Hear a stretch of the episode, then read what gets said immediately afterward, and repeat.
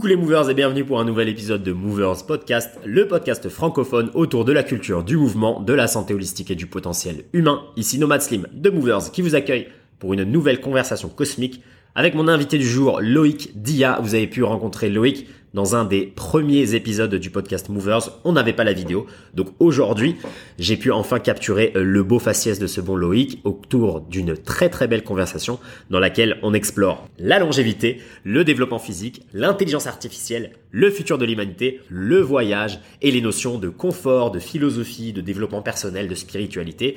J'adore parler avec Loïc, c'est toujours simple, efficace, droit au but, avec plein d'humour et plein d'amour. On partage quelques petites expériences mystiques, pour reprendre les mots d'un des invités précédents, des orgasmes cosmiques. Avec Loïc aujourd'hui, on va explorer un peu d'intangibles, mais beaucoup de pratico-pratiques, c'est ce que j'aime avec Loïc et sa simplicité et sa sincérité et son authenticité. Un très très bel échange, ça m'a fait très plaisir d'accueillir une nouvelle fois Loïc, vraiment un frère de lumière, je me rappelle, ça fait déjà bien longtemps que j'étais passé dans sa salle à Lyon et je vous invite à y aller si vous êtes de la région. Très bel établissement, belle salle de coaching où vous allez pouvoir apprendre pas mal de choses sur l'entraînement fonctionnel, la posture, pas mal de choses autour euh, du bien bouger, de la santé holistique évidemment, un peu de kettlebell, un peu de masse, un peu de muay thai comme on aime. Loïc est un adepte des voyages, un adepte aussi du parler franc, du parler cru. Aujourd'hui, Loïc nous ouvre un peu plus son cœur et nous partage quelques petites choses de son intimité, certaines valeurs euh, qu'il a héritées euh, de son passé et de son enfance et j'ai vraiment apprécié ça.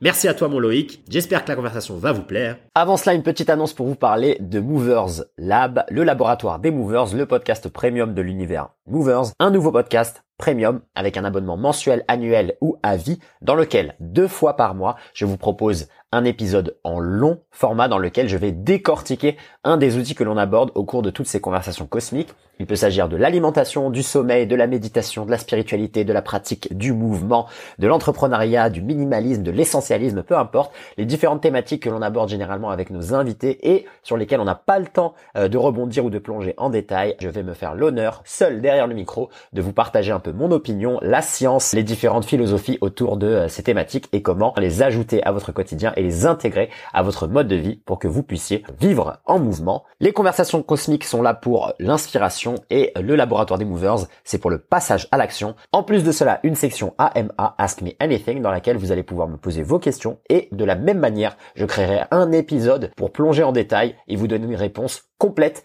autour de cette question en plus de cela, les retranscriptions écrites pour vous partager tous les outils, tous les liens, tous les livres, tous les blogs, toutes les vidéos YouTube que je mentionne au cours de ces épisodes. Et comme ça, vous allez avoir une réelle boîte à outils pour explorer et exploiter votre potentiel humain. Movers Lab, c'est réellement le podcast pour gagner en autonomie sur toutes les dimensions. Donc n'hésitez pas à cliquer sur le lien dans la description de cet épisode pour vous abonner. Trois formules, un abonnement mensuel à 10 euros par mois, un abonnement annuel ou bien un abonnement à vie qui vous propose évidemment d'autres cadeaux et d'autres surprises, notamment du coaching individuel avec moi, des réductions sur les formations Movers et sur le dojo des Movers. Bref, n'hésitez pas à regarder la page qui est dédiée et je vous attends dans le laboratoire des Movers, le podcast premium Movers. À tout de suite.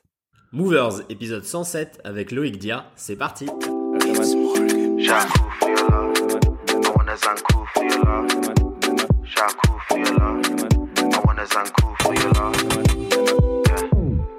Mon costaud, il est là. Salut. Ça va ou quoi? Ah, Va super. Tu es dans le froid, toi. Mais mec, euh, ce matin il neige, alors que il y a il y a deux jours il faisait 15 degrés. Ce monde n'a plus aucun sens. Je ne comprends plus cette ah météo. Je n'essaye même plus de la comprendre. Est-ce que tu m'entends bien? Mon Loïc, parce que là, j'ai lancé le, le, petit truc là pour euh, me faire un petit thé, parce que je suis desséché. Est-ce que tu entends le bruit là derrière? Pas du tout, ça va? C'est bon, c'est good. Ok, bah nickel, nickel. Comment tu vas?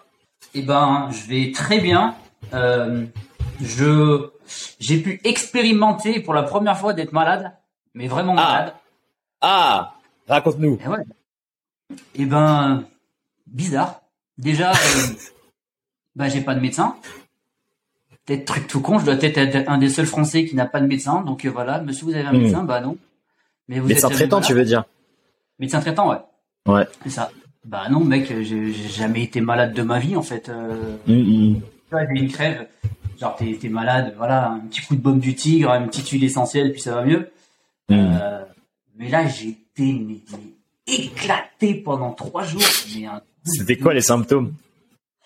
Euh, premier jour fièvre, deuxième jour extinction de voix. Wow. Plus de voix du tout. Ouais. Et euh, avec un mot de tête, des mots de tête. Mais j'ai cru que mes yeux ils allaient sortir de mes orbites. Incroyable. Et, et une énergie proche de zéro. C'est pas mal là. Que, ouais. La moindre décision. Ouais. Par exemple, tendre le bras. Non mais tu tends le bras et tu réfléchis à ce que va te coûter le bras. Est-ce que ça va t'apporter le temps pour récupérer ton verre d'eau? Ta barre de HP, elle est proche de zéro. Tu te dis là, je suis en train de sacrifier deux points de vie là. Là, je peux pas. je Ah, peux pas me permettre. Ouais, c'est trop ça.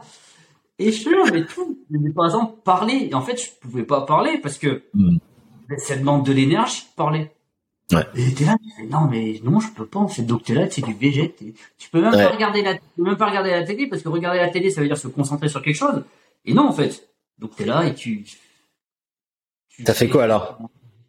Rien- Moi, j'ai rien fait. J'ai franchement, j'ai j'ai j'ai dormi pendant trois jours. Mais mentalement, t'étais comment? T'as t'as t'as t'as subi un peu ce truc-là ou euh, t'étais un peu dans la phase où t'as observé que c'était en train de t'arriver et t'as juste lâché prise et tu t'es dit bah tu sais quoi, euh, je m'abandonne à la situation quoi? Alors habituellement, moi je suis le spécialiste pour m'abandonner. Dès que je sais que tu sais j'ai un petit coup de pas bien, je dis vas-y, je me laisse faire une journée. T'es dans le gaz une Ah, bien. journée derrière, tranquille. Mais là cette fois-ci, mais j'ai pas compris ce qui s'est passé parce que même intellectuellement, je comprenais pas ce qui se passait. Je, je- Hmm. Mon cerveau n'arrivait pas à capter le fait que j'avais pas d'énergie, j'arrivais pas à réfléchir. Donc euh, c'était euh, dans le brouillard total quoi. Est-ce que t'as paniqué? Non. Non. Non, non, non, non, pas du tout. Non, non, parce que bon, qu'est-ce qui m'arrive? J'ai envie de dire, euh, tu vois, euh, j'ai 35 ans, je suis en pleine forme, euh, j'ai, j'ai, je suis jamais malade, voilà, j'ai envie de dire, fallait bien que ça arrive à un moment donné. Tu vois, quand j'ai eu le Covid, j'ai su que j'avais le Covid la première fois parce que j'ai perdu le goût, et la deuxième Mm. fois parce qu'il a, il a, il a, il a fallu que j'aille faire un test. Voilà, je savais même pas que j'avais le Covid, tu vois. Hmm. Donc euh, là, non, là, je m'étais dit, bah, fallait peut-être un jour, il faut, fallait que je sois malade, et puis voilà. Et en réfléchissant, je me remettais des grosses doses à l'entraînement, des fois deux entraînements par jour. Là, ça faisait une grosse semaine que je m'entraînais, mais comme un ouf. Et tu vois, mauvaise gestion de, le- de la programmation, j'aurais dû mettre un peu de repos, et euh, ça m'a rappelé à l'ordre. Ouais, comme quoi c'est c'est souvent ça, c'est un rappel à l'ordre plus qu'autre chose. C'est pas un, C'est pour ça que je te demandais en fait, je te posais la question de la panique parce que je pense que pour beaucoup de gens qui ont peut-être pas les expériences qu'on a et la relation au corps et à l'esprit que que que des gens qui s'entraînent régulièrement et intensément peuvent développer, même si tous ne la développent pas. Là, pour beaucoup de ces gens-là, ils vont se dire si je tombe malade, c'est que je suis en dégradation en fait. Tu vois, c'est que là, je mon corps se dégrade, je dévolue. Alors que nous, on voit souvent la maladie ou même la blessure comme non, c'est un rappel à l'ordre. C'est que là, c'est toi qui as dévié de la voie. La voie étant, euh, je respecte mon corps, je l'écoute et je fais les choses en conscience. Tu vois ce que je veux dire? Et je pense que si tu as ce mindset de dire, là, je suis en dégradation, je pense que c'est là que tu paniques. Comme euh, j'en parlais avec un ami là quand j'étais à Tokyo là, et je crois que je l'avais raconté par email. Euh, c'est mon pote euh, qui a 40 ans et qui maintenant, rien qu'à avoir un peu le cœur qui bat rapidement, il pense direct à AVC, cancer, etc. Tu vois, donc il associe le changement d'état et la maladie ou le, petit bobo à directement là, je perds, euh, je perds de la vitalité. Et pas comme attention, c'est un rappel à l'ordre parce que tu manges trop de sucre, tu bouges pas assez, euh, attention à ton sommeil, tu vois.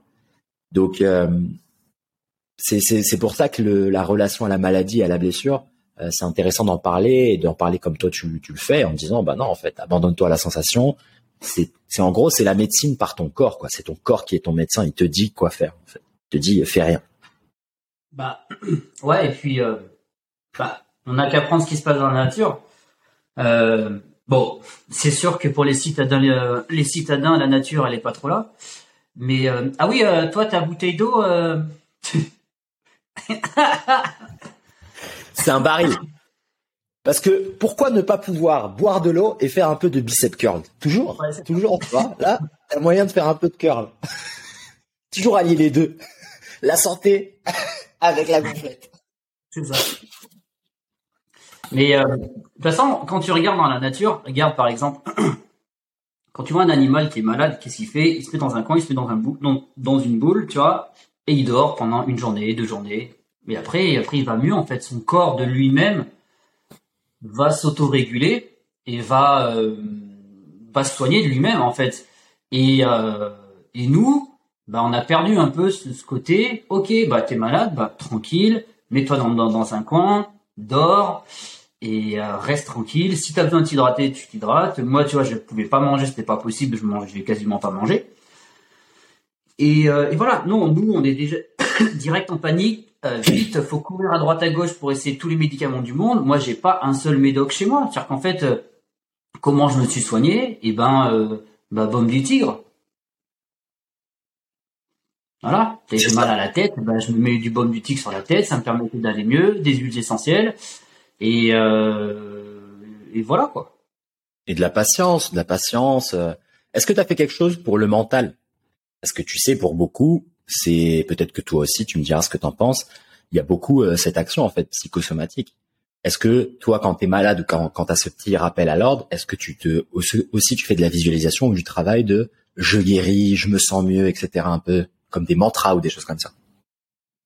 Bah souvent, euh, rien que déjà mon état d'esprit, quand les gens te demandent mais genre t'es jamais malade? Bah non en fait je suis malade. Pourquoi tu suis malade? Mec, je suis un Auvergnat, euh, je, viens du, je viens de la montagne, euh, je viens de la campagne. Qu'est-ce que tu veux que je sois malade? Je suis jamais malade. Puis, ouais, des fois, je vais avoir une journée pas bien. Et en fait, je suis même pas malade. Pour moi, c'est simplement, bah voilà, j'ai un coup de mou, j'ai un coup de mou. Euh, c'est pour ça que là, vraiment, pour la première fois de ma vie, j'ai vraiment expérimenté la vraie maladie. La maladie où pendant trois jours, tu peux rien faire du tout, mais rien du tout. Et voilà, ça, c'est être malade avoir une journée où t'es pas bien, j'ai dire, pour moi, en fait, c'est, t'es pas malade, c'est juste ton corps, à un moment donné, il est un peu en dessous, bah, c'est pas grave, il est un peu en dessous, et ça remonte. Euh, mais par contre, pour cette fois-ci, cette fois-ci, de toute façon, il fallait que je réfléchisse à me dire, mmh. attends, qu'est-ce qui se passe? C'était pas possible. C'était pas possible d'attendre le bois pour prendre le verre d'eau. Ça me demandait euh, trop. Départ c'est marrant là ce que tu racontes. Ça m'est arrivé aussi euh, cette année, un peu plus tôt dans l'année, quand j'ai quitté. Euh, j'étais en Thaïlande et après je suis parti à Bali un mois et demi seul, euh, donc sans euh, ma dulcinée. Et donc ce mois et demi là, je me suis mis un tarif. J'ai repris direct le rythme que j'avais quand j'avais 20 ans, quoi. Tu vois, trois entraînements par jour, plus le taf, 8 heures.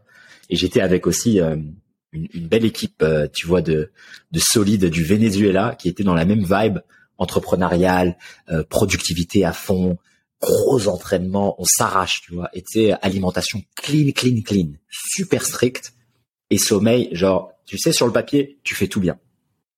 Je suis tellement allé dans une intensité que, euh, ouais, au bout d'un mois, un mois et demi, je me suis levé un matin et pareil, pendant deux jours, j'ai jamais senti cette sensation où euh, je, pour peut-être la première fois de ma vie ou la deuxième fois de ma vie, je me suis évanoui. Tu vois, c'est quand tu te lèves et boum. Et là, euh, genre j'ai pas eu cette sensation, ouais, depuis que j'étais petit. Je crois ça m'est arrivé une fois ou peut-être une fois en boxe, un peu avoir la tête qui tourne, machin.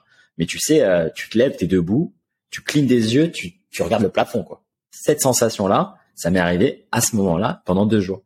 Et un peu là, comme ce que tu décris, euh, premier réflexe, ne rien faire. Je suis parti dans le lit, j'ai, dormi, moi, c'est la belle Golterie, le bon vieux Vix que tu mets partout, tu te couvres partout, tu mets tes switchers, tu te mets sous la couette, tu transpires, transpires, transpires. J'ai fait ça, j'ai fait ce petit rituel deux, trois fois. Et je savais qu'au bout d'une ou deux journées, euh, ça allait passer, quoi. J'ai appelé personne, j'ai parlé à personne, tu vois, j'ai regardé rien du tout. Euh. Donc, ça, encore une fois, le vrai rappel à l'ordre, quoi. Et j'ai l'impression que beaucoup des maladies qu'on a et beaucoup de, comment dire, cette obsession autour de la maladie, et euh, il y a beaucoup, je pense, c'est un conditionnement en fait, c'est un placebo, tu vois. Et ça nourrit des personnes qui aiment aussi se sentir comme la victime. Comme tu disais, toi et moi, je pense, jamais on se dit ouais, je suis malade ou je suis faible ou je suis fébrile, je suis fragile.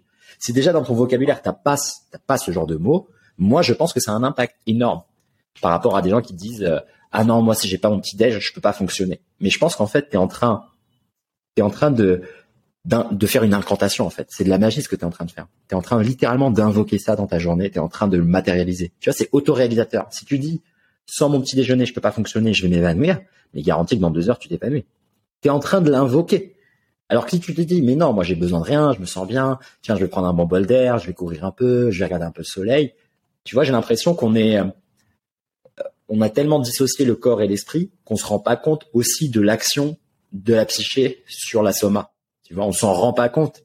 Et c'est dans le vocabulaire quotidien. Les parents qui vont dire ça à leurs enfants, oh mais il est fragile et tout machin, ou bien quelqu'un qui va se dire toute sa vie, ah non moi j'ai toujours eu, je sais pas moi, les épaules qui se disloquent, donc c'est pour ça que je fais pas ça. Mais non, mais en fait t'es en train de, t'arrêtes pas de, de, faire une invocation. Tu vois, c'est le pouvoir du verbe. Tu vois ce que je veux dire? Peut-être que même à l'époque, euh, la magie c'est ça en fait, c'est juste des gens qui parlent et en fait ils invoquent des trucs. Mais tu vois ce que je veux dire? J'ai l'impression que pour beaucoup, pour beaucoup c'est ça. Tu vois, il y a une sorte de quelque chose de conditionnement autoréalisateur et euh, c'est ça qui diminue même la capacité d'autorégénération du corps. Bah, moi, tu sais quoi, je vais même te dire, moi, je fonctionnais dans l'autre sens. Quand j'étais au collège, petit, euh, petit, petit con et branleur que j'étais. Jeune Loïc, le perturbateur, on l'appelait. C'est ça. Euh, j'arrivais à me convaincre d'être malade en début de journée pour que le soir, malade, tu vois, Genre, j'avais, et j'avais contrôle de maths le, le, le lendemain. Toute la journée, ouais, je vais être malade, je vais être malade, je vais être malade. J'étais malade, j'étais malade une journée, et le lendemain, plus rien. Mais tu vois. J'arrivais à convaincre mon corps d'être malade, et j'avais des vrais symptômes, hein. J'avais de la fièvre et tout ça. Mais ça durait une journée, la journée du contrôle. J'étais débarrassé du contrôle, et le lendemain, je pouvais retourner, euh, je pouvais retourner euh, en cours sans aucun problème mais c'est une réalité ce qu'on raconte là. C'est pour moi c'est la même c'est la même chose que parler de burn-out, de stress, etc. C'est que tu es littéralement en train de le, le somatiser. C'est rien d'autre que ça. Donc tu as, ce contrôle et même quand tu regardes les méthodes, je sais pas Wim Hof, c'est ce dont il parle. Euh, tu vois réguler sa température interne, euh, tu vois décider un peu de euh, de quelle euh, sur quelle on va dire fréquence tu vas vibrer aujourd'hui, régulation de système autonome, système nerveux autonome. Enfin, je veux dire, tout ça, c'est du contrôle de ta tête, de ton esprit sur euh, le corps, les hormones, euh, température interne, gestion des émotions, respiration. Donc, si nous, enfants, on peut le faire comme un jeu, comme une blague, parce qu'on sait qu'on a une situation stressante, mais c'est certain que la plupart des gens le font au quotidien avec ce discours, ce rabâchement permanent de croyances limitantes, etc. Ouais, ça, tu vois, ça me ça me fait penser au aux gens qui te disent je fais de l'asthme. Donc ouais, je fais de l'asthme. Là, tu dis attends, attends. Tu viens de te mettre tarif sur l'assaut bike et tu me dis tu fais de l'asthme. Non, tu fais pas de l'asthme en fait. En fait, mmh. ton cœur s'emballe, tes poumons s'emballent et comme tu refuses tu refuses parce que tu as peur de cette situation, ton cerveau il a peur, ton système nerveux il n'arrive pas à, euh, il a pas les, les bons codes, et il est dans cette zone d'insécurité, qu'est-ce qu'il va faire? Eh ben, il va t'envoyer un signal pour tout arrêter ou alors pour mettre le bordel. Et derrière, on va dire, t'as de l'asthme. Non, t'as pas de l'asthme en fait, parce que quand hmm. tu et que tu te mets toi après une session, après voilà une période d'entraînement, que tu as l'habitude, que tu arrives à te mettre du fractionné à haute intensité sur Asso Bike, que tu termines, ton cardio il est monté à 180, 190, tu termines, t'es par terre, et tu me dis après ça que tu fais de l'asthme. C'est pas possible. Moi, j'y crois pas. Absolument d'accord. Et c'est ce qu'on voit, comme tu le dis, avec euh, des pratiquants qui, euh, justement, avec simplement des petits efforts réguliers sur une courte période de temps ou une moyenne période de temps, arrivent largement à retirer des pathologies qui pensaient, euh, tu vois, être des condamnations à vie. L'asthme, l'évanouissement, les tremblements, etc. Après, ça ne veut pas dire que tout est psychosomatique, mais je pense que pense qu'une énorme partie, et surtout pour nous, hommes modernes, euh, tu vois, vivant dans des villes, comme tu le disais, mais je pense que quasi l'entièreté de ce qu'on vit, c'est ça, quoi, tu vois? Corroboré par aussi euh, tous les tous les physiciens et et, euh, et, les gens bien plus compétents que nous. Tu vois, le, le, fameux dans cette équipe qui disait ça là, tout est placebo ou presque. C'est comment s'appelle là, le gars qui écrit là sur la conscience là que j'adore, qui a justement résorbé sa son accident des, vertèbres. Il avait un gros accident, je crois, sur la colonne vertébrale. Et il était resté six mois à faire que de la visualisation où il racontait, je visualisais mes vertèbres qui se remettaient réalignées, etc. Le bon Joe Dispenza. Et qui lui arrive et te dit, non, mec, tout est placebo. C'est que dans ta tête. Dans ta tête, tu peux guérir, tu peux contrôler un peu la matière, l'alignement, si tu crois encore à cette, cette hypothèse que tout est fréquence et tout est énergie. Tu. Mais de toute façon, ça a été prouvé, ça a été prouvé scientifiquement, puisque moi qui viens de, parcours stats, euh, on avait un, prof qui était excellent, Émeric Guillot, qui a sorti d'ailleurs un livre sur la prépa mentale euh, sur les sportifs il y a une dizaine d'années, qui fait encore moi partie de mes, de mes livres que j'utilise euh, lorsque je suis en prépa mentale avec des sportifs. Euh, et en fait, il te montre, il te montre que quand tu imagines un mouvement, la même zone euh, de ton cerveau est activé que lorsque tu le fais. Donc en fait, ton cerveau, lui, fait pas la différence entre l'imagination du mouvement et le mouvement réel. Amen. Résultat, quand tu fais de la rééducation, eh ben imagine, et en fait, ça va continuer à s'activer. Tu vas beaucoup moins perdre en mobilité, tu vas beaucoup moins perdre en force, et, euh, et voilà. Et c'est pour ça que quand tu vois des gens qui ont été blessés, ceux qui ont vraiment cru à leur guérison, ben, les mecs ils, ils récupèrent euh, peut-être 30% plus vite. Alors ceux qui se laissent poser ah, je suis, je suis, je suis blessé, c'est la fin du monde, c'est la fin de la vie, etc., etc. Et ben ils mettent des plombs, mais des plombs à récupérer. Ouais, voire jamais, et voire même ils aggravent leur cas. Tu vois, avec ce discours interne de je suis fragile, ça va, euh, euh, je suis, tu sais, dans la dans la statistique, c'est ça va tomber sur moi, je suis ce cas particulier qui va jamais guérir, etc. Tu vois, il y a tout ce discours interne qui littéralement fait que ça t'arrive et, et rien d'autre. Après, euh, au-delà même de la préparation mentale pour les athlètes, la réalisation de blessures physiques, euh, moi j'ai même pu euh, lire et, et, et m'intéresser à des documentaires et des vidéos, etc., et des podcasts qui parlaient même de cette capacité qu'on a de, de presque de matérialiser, de manifester notre guérison et d'auto-guérison du corps sur des maladies beaucoup plus internes, beaucoup plus difficiles à détecter euh, et à et à guérir que sont les cancers, euh, les gens qui ont vraiment des des troubles, quoi, dissociation du réel, etc. Et euh, j'en parle assez souvent là dans le podcast maintenant, notamment beaucoup de, euh, enfin tu sais toutes ces maladies un peu euh, qu'on utilise pour promouvoir notamment l'usage des psychédéliques, etc. Même avant d'aller dans les plantes médicinales, il y a déjà des chercheurs qui ont fait beaucoup ce travail sur euh, tu vois, essayer de guérir par exemple des maladies comme Alzheimer simplement avec ce travail mental, ce discours interne, essayer de trouver aussi la cause profonde du problème. Pourquoi à un moment dans ta vie tu as commencé à perdre la mémoire? Y a-t-il eu un trouble émotionnel qui a fait qu'il y a une cassure, tu vois, dans ton un peu cheminement de vie, etc., etc. Donc c'est pas que du hippie woo et euh, c'est pas que pour les athlètes de haut niveau. Ah non. Là, moi j'ai le cas, j'ai le cas dans ma dans ma clientèle hein, de, de ça me fait penser, j'en ai une. Euh, la, c'est une cliente. Tu dis, il y, a rien pour elle. L'autre, elle est double greffe, greffe, double greffe pulmonaire, hein, tu vois. Euh, le truc violent, une violence intense. Euh, elle, euh, elle chope le Covid. C'est bon, les gens ils disent tous, ouais, c'est chaud, machin. L'autre, elle s'en bat les couilles. Elle s'en bat les couilles. Je te jure, elle a une énergie de dingue. Mmh. Euh, en l'espace de, de trois ans, elle l'a chopé trois fois et elle s'en fout. Elle s'en fout. Elle continue à faire sa vie. Elle se met deux à trois tarifs par semaine, tu vois, à la salle. Elle s'envoie tout ce qu'elle peut. Elle est en forme comme jamais elle a été en forme. Mmh. Elle a une énergie de dingue. Et en fait, quand elle discute avec les gens de son entourage, ou les groupes de discussion pour les gens greffés, etc., etc., et ben elle, elle, se dit je, suis totalement étranger à ces gens-là parce qu'en fait ils sont tous en train de se cacher derrière cette maladie. Donc tu vois tout ce, cette mode ce mode de pensée etc etc Mmh. elle elle a dit tu sais quoi je m'en bats les couilles cette année elle se barre à Bali elle se barre euh, je sais plus où elle se barre à droite machin. Elle a elle a même menti pour avoir un crédit euh, pour avoir un crédit d'habitation, elle a, elle a dit à la banque, non, non, mais je suis pas malade, rien du tout, tout va bien. Magnifique.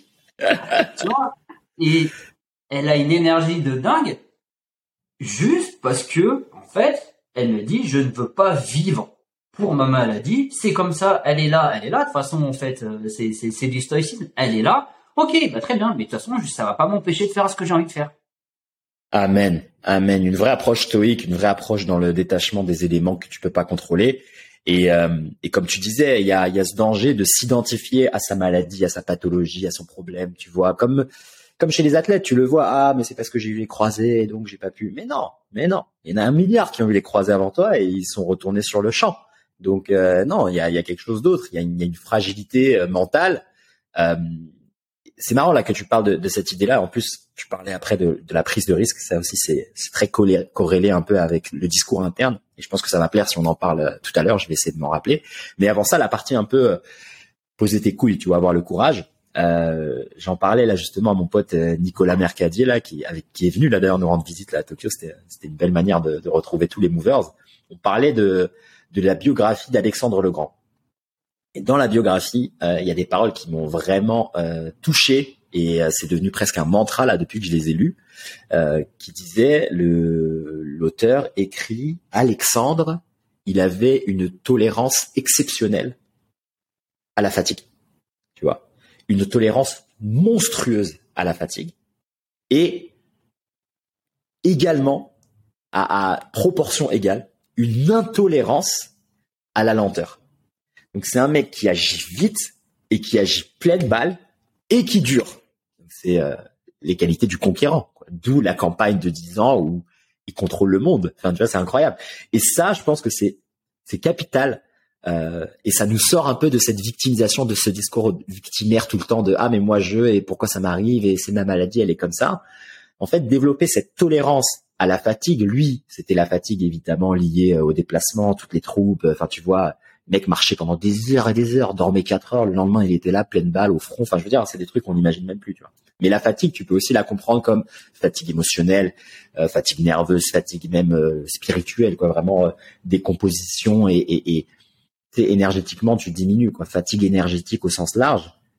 Et je pense que si tu développes cette tolérance à ça, et t'as, as dans ton gas tank, tu vois, dans ton réservoir, t'as encore plus de capacité à, eh bien, je pense que tu peux surmonter ce type de trauma, de maladie, de pathologie. Tu vois, je pense que c'est ça qui manque, et j'ai l'impression que euh, là, dans la personne que tu décris, c'est ça qu'elle a, elle. En fait, elle a une tolérance plus grande à cette fatigue énergétique, cette, cette, cette fatigue liée à sa maladie, etc. Tu vois le truc qui pèse tout le temps. Je pense que beaucoup de gens abandonnent en fait trop vite et la majorité des gens ils abandonnent euh, immédiatement. Et on a de moins en moins de possibilités de développer cette tolérance à la fatigue parce que dès que tu es fatigué ou dès que tu as un petit bobo, bah, tu peux t'arrêter. Il y a le doliprane, il y a tout ce que tu veux. Il y a le. Ouais, non, euh, t'es en burn-out. Voilà, tu peux quitter l'école parce que euh, tu as de la khanouna, tu vois. Ouais, c'est ça. On n'a plus de mecs qui durent, c'est qui sont dans le mal, qui vont quand même au boulot, qui vont quand même, euh, tu vois. Mais moi, c'est la première, par exemple, là, c'était la première fois que je m'arrêtais depuis. Euh, je sais pas quand est-ce que je me suis arrêté, mais j'en parlais. Tu vois, on a fait un, stage euh, en, en posturo. il y a, on a fait ça le 17 décembre. Le 17 décembre, j'accueille un stage de posturo avec un gars que t'as invité, Lucas, Lucas Bourguignon, qui est venu à intervenir. Voilà, donc on a fait formation, tout ça. Et là, je discute avec un, un collègue euh, qui a une box, euh, une box de CrossFit sur euh, sur pas loin de Lyon. Le mec il dit bah voilà, hein, le 22 je me fais opérer des croisés, le 2 je suis au boulot. Voilà. Oh. Parce que je peux pas faire autrement. Voilà. Et le mec, il y va, il va à la guerre et, et voilà parce que de toute façon, euh, bah c'est comme ça, t'es entrepreneur, donc en fait, soit t'es es chez toi à te morfondre et, euh, et tu récupères pas, soit qu'à un moment donné, bah, bah tu t'adaptes, tu fais le cours, euh, t'as la jambe allongée sur un banc et tu fais ton cours comme ça. Euh, soit, euh, euh, voilà, moi pareil, quand je, me, quand je me suis fait croiser il y a, il y a quelques années en arrière, euh, bah voilà, moi au bout de deux semaines, deux semaines, j'étais de retour au boulot. Mmh. De retour au boulot et par contre, je donnais le cours, j'avais une jambe allongée sur un banc. Et voilà, et je bougeais pas et je donnais mes instructions comme ça. Mais parce qu'à un moment donné, nous, on a été habitués à ça. On a été habitués, faut aller au charbon. Il y a personne qui va être derrière toi pour te tenir. Il y a personne qui va venir euh, t'apporter tes sous. Il y a personne qui va venir payer tes factures, etc. Donc en fait, euh, Nick, hein, euh, vas-y, j'avance. Et de toute façon, on peut que avancer et on va pas reculer. Amen. Absolument d'accord. Je pense que c'est très important d'en parler. Et hier, j'avais un, podcast là avec un, maître d'armes et on parlait un peu de philosophie guerrière. Toi qui est aussi un amoureux du, Japon et du Japon ancestral, c'est ça en fait être un guerrier aussi. C'est pas nécessairement qu'au sens euh, belliqueux ou le la personne qui fait la guerre. C'est un peu aussi dans ta tête quoi. Tu vois, c'est que euh, tout comme sur un champ de bataille, euh, il me racontait lui qui a une expérience aussi de soldat à l'armée, etc. et la confrontation réelle, tu vois, la violence réelle du, du, du combat. Un guerrier, c'est pas un combattant, il me disait. Il me disait que le guerrier, tu vois, quand il est dans sa campagne, il va subir la fatigue, le manque de nourriture. au bout de deux semaines, tu perds 15 kilos et t'es éclaté, tu vois. Et par contre, tu vas quand même prendre ton arme et aller au, combat. Tu vois ce que je veux dire Donc en fait, ça développe une mentalité, comme tu disais, un peu nip, j'y vais.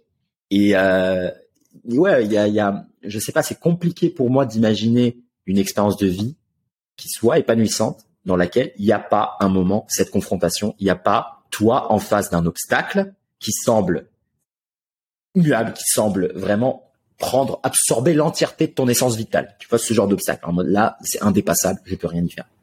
Et pas juste aller exactement en plein milieu, foncer dedans et pousser la pierre, quoi. Tu vois. Je, je, c'est pas, je conçois pas. Après, peut-être que c'est mon dogme, mais tu vois, c'est notre mentalité un peu de, un peu de débiles euh, qui font de la bagarre. Mais je sais pas. Pour moi, ça me, de tous les épisodes du podcast, tout le monde, tout leur background, ils ont tous dit qu'au bout d'un moment, t'es face à ça, il faut rentrer dans le monstre, quoi. Tu vois, tu dégaines ton épée et tu coupes la tête du dragon, quoi. Y a rien d'autre à faire. Bah, je, vais t'expliquer parce que là j'ai une, anecdote personnelle là-dessus. Euh, des années en arrière, je euh, le jour de mes 30 ans, je me fais voler une machine, la, machine 20 000 euros. L'assurance. Un beau cadeau. Un beau cadeau. Ah. Bien. voilà. Pas le remboursement d'assurance. Euh, donc là déjà j'ai donc j'avais fait un prêt sur cette euh, sur cette euh, machine. Direct après je reprends une machine, je refais je refais un prêt dessus. Donc là, le même même procédé d'entraînement, je refais un, prêt dessus. Le mois d'après, je me fais virer de mon centre de coaching que je louais sur Villeurbanne avant que tu viennes à la salle. C'était avant. Le mois d'après, je me fais opérer des croisés. Deux mois après, le centre que je louais là où tu es venu, je le reprends, donc je remets des thunes encore sur la table. Et entre-temps, je me décide à faire mon trip au Japon avec mon frère, donc j'achète billets, et là je me dis, bah j'ai euh, j'ai six mois pour euh, pour mettre 4000 euros de côté. Avec tout ça. On aime. Pourquoi faire simple? Déterminé, déterminé comme jamais, mon gars. J'ai fait que bosser, j'ai coupé toutes les dépenses, mais je dépensais plus rien, plus rien, plus rien, plus rien, plus rien. Ah, j'adore, j'adore ce genre de truc. Tu sais, ça me fait penser, j'en parlais dans un email et il a grave résonné avec l'audience, mais parce qu'il connaissait pas ce concept, mais en fait, là, tu l'écris parfaitement. Moi, j'appelle ça le mode moine. Tu sais, monk mode. En mode, là, je me prends un mois, je coupe tout il n'y a plus un seul café à l'extérieur, il n'y a plus une seule, euh, tu sais, il n'y a plus aucun plaisir dans la vie. Je me lève 4 heures, je charbonne, je me couche 22 heures, je me tue quoi, tu vois. Et je pense que avoir cette euh, cette capacité à, à évidemment s'autodiscipliner et y aller pleine balle, je pense que ça, tu, tu te rends pas compte en fait du potentiel euh, que tu as et que tu peux déployer surtout quand tu te mets cette contrainte énorme en mode moine. Je me concentre, je ne lâche pas jusqu'à que j'atteigne euh, là l'objectif que je me suis fixé. Et à ce haut niveau euh, de, de concentration, d'acuité, tous les détails, tu les perçois. Tu vois, une conversation va t'amener une idée qui va t'amener à tac, tac, tac, tac, tac. Tu sais, t'as l'impression qu'en fait, tu es en train de, de, de modifier la matière autour de toi.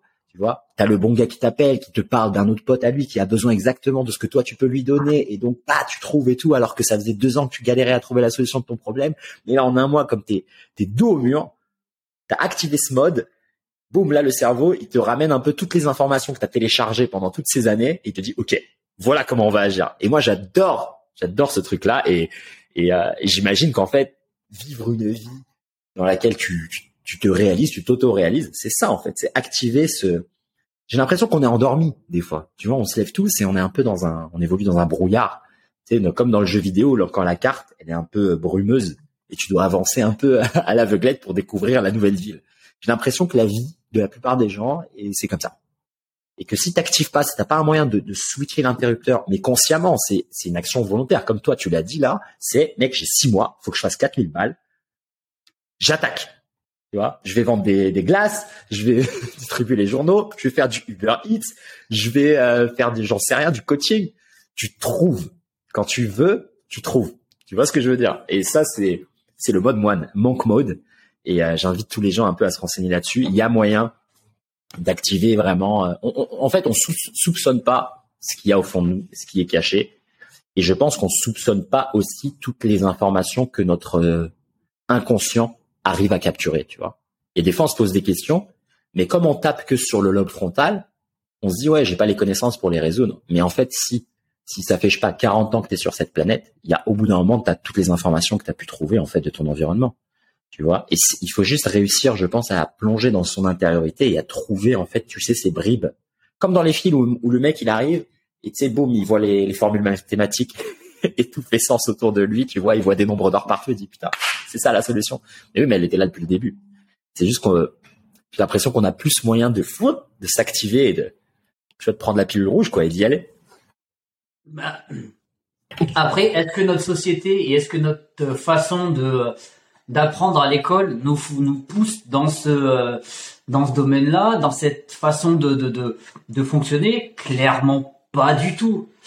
Euh, c'est on est on a on a une école qui euh, fonctionne sous sur un, un, un mode de fonctionnement encore de on va créer des ouvriers d'usine, on va créer des techniciens pour, on va créer des ingénieurs pour nos usines, et c'est tout en fait. Et l'individualité, la réflexion, la capacité de réflexion, la capacité à faire péter les barrières, tout ça, jamais. On n'a jamais eu un cours où euh, le gars va te dire, bah tiens, aujourd'hui, un cours sur comment avoir confiance en soi. Ouais. Non, on va te faire des cours d'art plastique, on va te faire des cours de musique, on va te faire des cours, on va t'apprendre le théorème de Pythagore, que moi, le théorème de Pythagore, je pense que ça fait 25 euh, ans que je l'ai pas utilisé, si c'est pas 30. et tu te dis, c'est cool, euh, Pythagore, il est bien, hein, mais euh, ouais, la Ça sert à rien. il est bien dans un livre. Ouais, c'est ça. J'ai envie de dire, question, c'est quand la dernière fois que tu utilisé un compas? Ben oui, ben oui. Non, mais c'est sûr, on est, on est, je pense qu'on est, il y, a ce conditionnement qui est, euh, ouais, c'est, il est juste un décalage en fait avec le monde dans lequel on vit. Et euh, mais à ce sujet sur l'éducation, est-ce que là, avec une ère de l'intelligence artificielle qui arrive à grands pas, pour celles et ceux qui écoutent, si vous ne savez pas que l'intelligence artificielle est déjà parmi nous, il faut ouvrir les yeux parce que euh, dans cinq ans, c'est trop tard. Il y a déjà des boulots qui sont remplacés. Tu vois, surtout en ligne, moi je le sais, mais là, c'est incroyable. Tu fais, il y a des œuvres, il y a, de la, on crée de la poésie, on crée des scénarios de films, on crée des articles, on crée des livres. Là, ça prend cinq minutes. Quoi. Donc, euh, dans une ère comme ça, quelles seraient les compétences à apprendre alors? Est-ce que comment l'homme pourrait survivre, sachant que maintenant on est, on est, on peut être remplacé sur tellement de choses? Qu'est-ce qu'on devrait apprendre alors? Pour survivre. Ah, Peut-être vivre. quand tu regardes la, dernière, la, la, la enfin, elle, elle, tourne pas mal le chat GPT là, tu waouh waouh waouh waouh waouh, t'hallucines. Tu dis ce truc, mais c'est mais d'une puissance, mais d'une puissance, mais tu dis c'est comment c'est possible, sachant que c'est pas, c'est il y a une nouvelle version qui va arriver là là, ils sont en train de de balancer pour une nouvelle version, donc le truc est encore plus puissant. J'ai, hmm. moi, j'ai vu des gars qui sont amusés à faire des, à poser des questions euh, sur le sur ce sur ce robot. Oh, le mec il te fait des scénarios mais des trucs. What? Et là tu te dis attends, il y a une quantité de métiers, c'est mort, c'est mort. Parce que là clairement tu vas sur le tu tu vas sur le sur sur le net là, tu vas sur le l'interface avec, tu poses ta question, voilà, le mec il te sort tout. Bah ouais, mais t'en as plein qui vont, qui ne font, qui n'auront plus de place en fait, puisqu'il est remplacé par un robot qui va lui coûter rien du tout, qui va beaucoup plus, plus vite, qui ne se fatigue pas. Donc je pense que là-dessus, ça va être compliqué. Par contre, nous, je pense que euh, à l'inverse, il faut qu'on utilise en fait ces intelligences-là pour changer notre façon d'apprendre et surtout changer euh, notre euh, façon, comme on le dit depuis le début, en fait, de voir le monde. En fait, on est trop à se limiter. Voilà, bah, je suis malade, c'est la fin du monde, etc. Bah non, en fait, moi, je suis jamais malade, je suis pas faible. Vas-y, il y a autre chose à faire. Je pense que ce qui va, ce qui doit faire la différence, c'est notre façon d'appréhender le monde Et euh, c'est notre mindset, en fait, la façon dont on, on doit euh, avancer, en fait. Tu vois? Moins de barrières, euh, plus de euh, plus d'essais, plus d'échecs, plus d'erreurs, plus d'apprentissage, et ne pas pas hésiter à y aller. Mais c'est clair que ça va faire ça va faire mal. Ça va faire Ouais, mal. bah, pas mal de métiers. il y en a, euh, il y en a, ça va être compliqué, quoi. Est-ce que tu t'en inquiètes et est-ce que tu comment tu vois le futur là de, de l'espèce euh, humaine? Est-ce qu'il y a une symbiose avec euh, l'IA ou euh, il y a une extinction de l'espèce ou il y a une domination de l'IA sur nous? Comment tu vois les choses? Alors, moi, j'ai une vision un peu, un peu bizarre de la chose. Je me dis, l'IA, de toute façon, elle est là, elle est lancée, on peut plus l'arrêter. Donc, il va falloir qu'à un moment donné, notre espèce humaine, elle évolue. Mhm. Elle va évoluer, c'est sûr. De toute façon, on ne fait que évoluer. Donc, l'extinction de l'espèce humaine, non. Une nouvelle façon d'appréhender l'espèce humaine, oui, ça c'est sûr. Une nouvelle façon d'évoluer, oui. Donc après, bah, je pense que le malheureusement, mais le moyen pour nous d'évoluer, ça va être en fait de lier l'intelligence artificielle à l'être humain. Et en gros, même si ça me fait pas plaisir, hein, c'est euh, tout ce que euh, Musk qui veut lancer avec son sa puce quoi. Ouais. Moi, je pense que quand tu vois, parce que il y a jusqu'à un, il y a jusqu'à six mois, je te redis ouais, c'est bon. Là, là, quand j'ai vu ce que l'autre, le, le chat GPT, ce que ça sortait, Incroyable. Hein ouais, ouais, in- incroyable. Et là, je me dis, là, là, là, c'est soit on évolue avec, soit, euh, de toute façon, il y en a qui vont évo- évoluer avec. Donc, en fait, soit tu fais le choix d'évoluer avec, soit bah tu, finis, euh, tu finis à la traîne. Et c'est quoi le danger d'être à la traîne? Tu vois, dans un monde où il y a une intelligence artificielle, est-ce que tu t'imagines qu'il y aura, euh, comme beaucoup imaginent un peu ces scénarios de science-fiction où tu vois, t'as ces, t'as ces humains qui ont un peu trahi leur espèce et qui sont rentrés en symbiose avec la machine, et d'autres en fait qui ont choisi de vivre un peu reclus dans les montagnes, en mode permaculture, village autonome, etc. Et les deux ne pouvant pas cohabiter, c'est un peu la guerre entre les deux. Euh, est-ce que tu t'imagines un scénario comme ça un peu catastrophe, ou bien tu t'imagines simplement que il y a ouais peut-être des métiers qui vont être remplacés et donc comme nous on s'est déjà adapté quand il y a eu euh, je sais pas moi la machine à laver les choses comme ça et bien simplement les humains ils vont trouver d'autres métiers à faire euh, en parallèle et donc on va tous cohabiter comme si de rien n'était quoi comme de la même manière qu'on cohabite déjà maintenant avec des machines et avec des, des choses qui nous ont remplacés sur plein de domaines tu vois on n'a plus de scribe on n'a plus de je sais pas, euh, la machine à laver, elle a remplacé tout ce travail manuel que tu devais faire chez toi. Il y a plein de choses comme ça euh, qui nous ont déjà aidés. Donc, euh, Les, il y a des métiers qui vont disparaître, c'est une certitude. De toute façon, euh, regarde. oui, bien sûr. on, on le voit tous les jours. Hein, euh, il y a de moins en moins de caissières hein, que des caisses automatiques. Il y a plus de pe- personnes qui font euh, les paiements euh, quand tu es sur les sorties d'autoroute, etc. Donc il y, a, il y a des métiers qui vont être amenés à disparaître. Il y a des nouveaux métiers qui vont apparaître, c'est sûr. Euh, et, euh, et je pense qu'on va arriver, en fait, on va avoir trois possibilités. On va avoir ceux qui vont se dire, ok, bah le monde il est comme ça. Moi, je m'en fous, tu sais quoi, je vais avoir mon petit lopin de terre, je vais tu vois, faire ma petite permaculture, etc. Je vais vivre et je m'en bats les couilles de ce que vous faites, euh, tant que vous me laissez tranquille. Voilà, l'éleveur euh, tranquille, euh, le paysan tranquille. Et j'ai envie de dire, bah tant mieux, il faut, il faut. Et j'ai envie de dire, peut-être qu'ils ont raison, tu vois, parce que je pense qu'il y a certaines choses qu'ils ne perdront pas, ces relations humaines, etc. De l'autre côté, on va en avoir des pros qui vont être euh, à fond, euh, à fond là-dedans et qui attendent qu'une seule chose, c'est d'avoir ce côté un peu euh, euh, transmutation de l'être humain. Tu vois, ils attendent qu'une seule chose, c'est tac, que l'être humain fasse ce saut supérieur en liaison avec la machine. Euh, voilà, et on va avoir au milieu les gens perdus.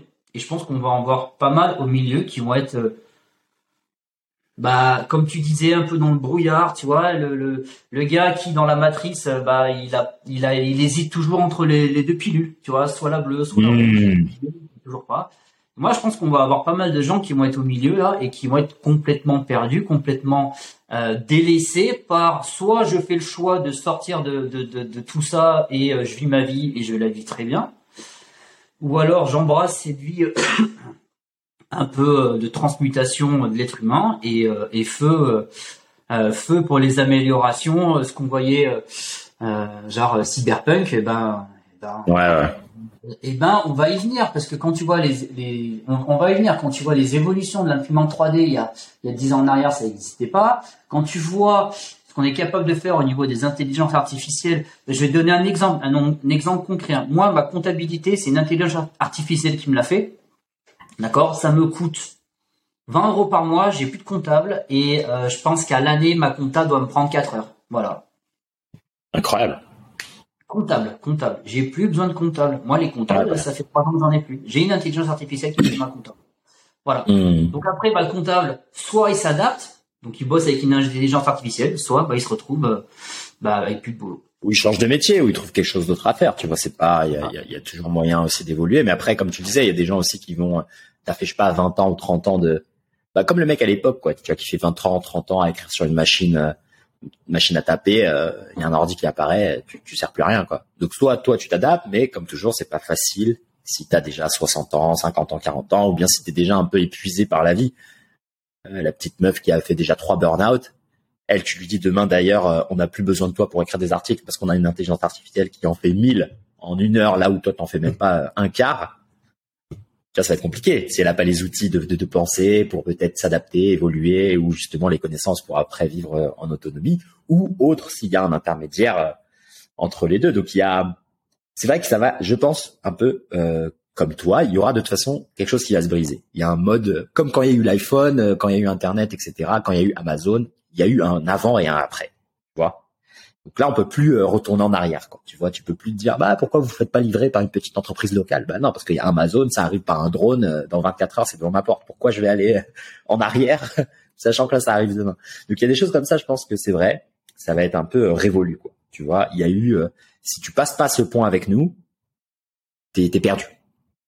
Après, tu vois, dans l'intelligence artificielle, il y a, comme tu dis, cette symbiose avec la machine, s'augmenter, le côté, tu vois, transhumanisme, euh, l'homme dieu sur Terre. Ça, je suis d'accord, mais je sais pas, je l'imagine peut-être plus loin dans le temps et peut-être loin de nous, notre expérience de vie humaine sur cette Terre. Mais par contre, après, peut-être que je me trompe, hein, tu me diras, si toi, tu vois ça, ça peut arriver dans, dans 20 ans ou 30 ans. Je sais pas. C'est vrai qu'il y a Neuralink, il y a des choses comme ça. Mais je sais pas. Après, c'est peut-être moi qui essaye de protéger, j'en sais rien. Mais je me dis, le jour où tu as des X-Men dans la rue, c'est pas maintenant, quoi. Tu vois, des mecs avec des yeux bioniques, euh, le mec qui te met une patate, c'est bon, t'es sur Aldébaran, j'en sais rien. Je sais pas, c'était comme Metaverse quand c'est arrivé, t'avais l'impression que demain, les gens, ils allaient être en mode Wally, le casque Oculus sur les yeux, et ils allaient plus bouger. Alors qu'au final, euh, non. Et donc, je sais pas. La temporalité, elle m'échappe encore sur ces prédictions-là. Je sais pas où me placer. Le métavers, tu vois, depuis le début, j'ai pas senti un engouement euh, de dingue. En gros, moi, ce qui me faisait rire, c'était c'était toujours les mêmes mecs qui étaient euh, genre dans l'engouement du métavers, tu vois, c'est ces férus de technologie, etc. Mais j'ai pas senti ce. Euh, alors peut-être que ça me touchait moins, tu vois. Euh, mm-hmm. Là, là, là, là, ce qui est sorti là, là, quelques mois là, avec euh, ChatGPT.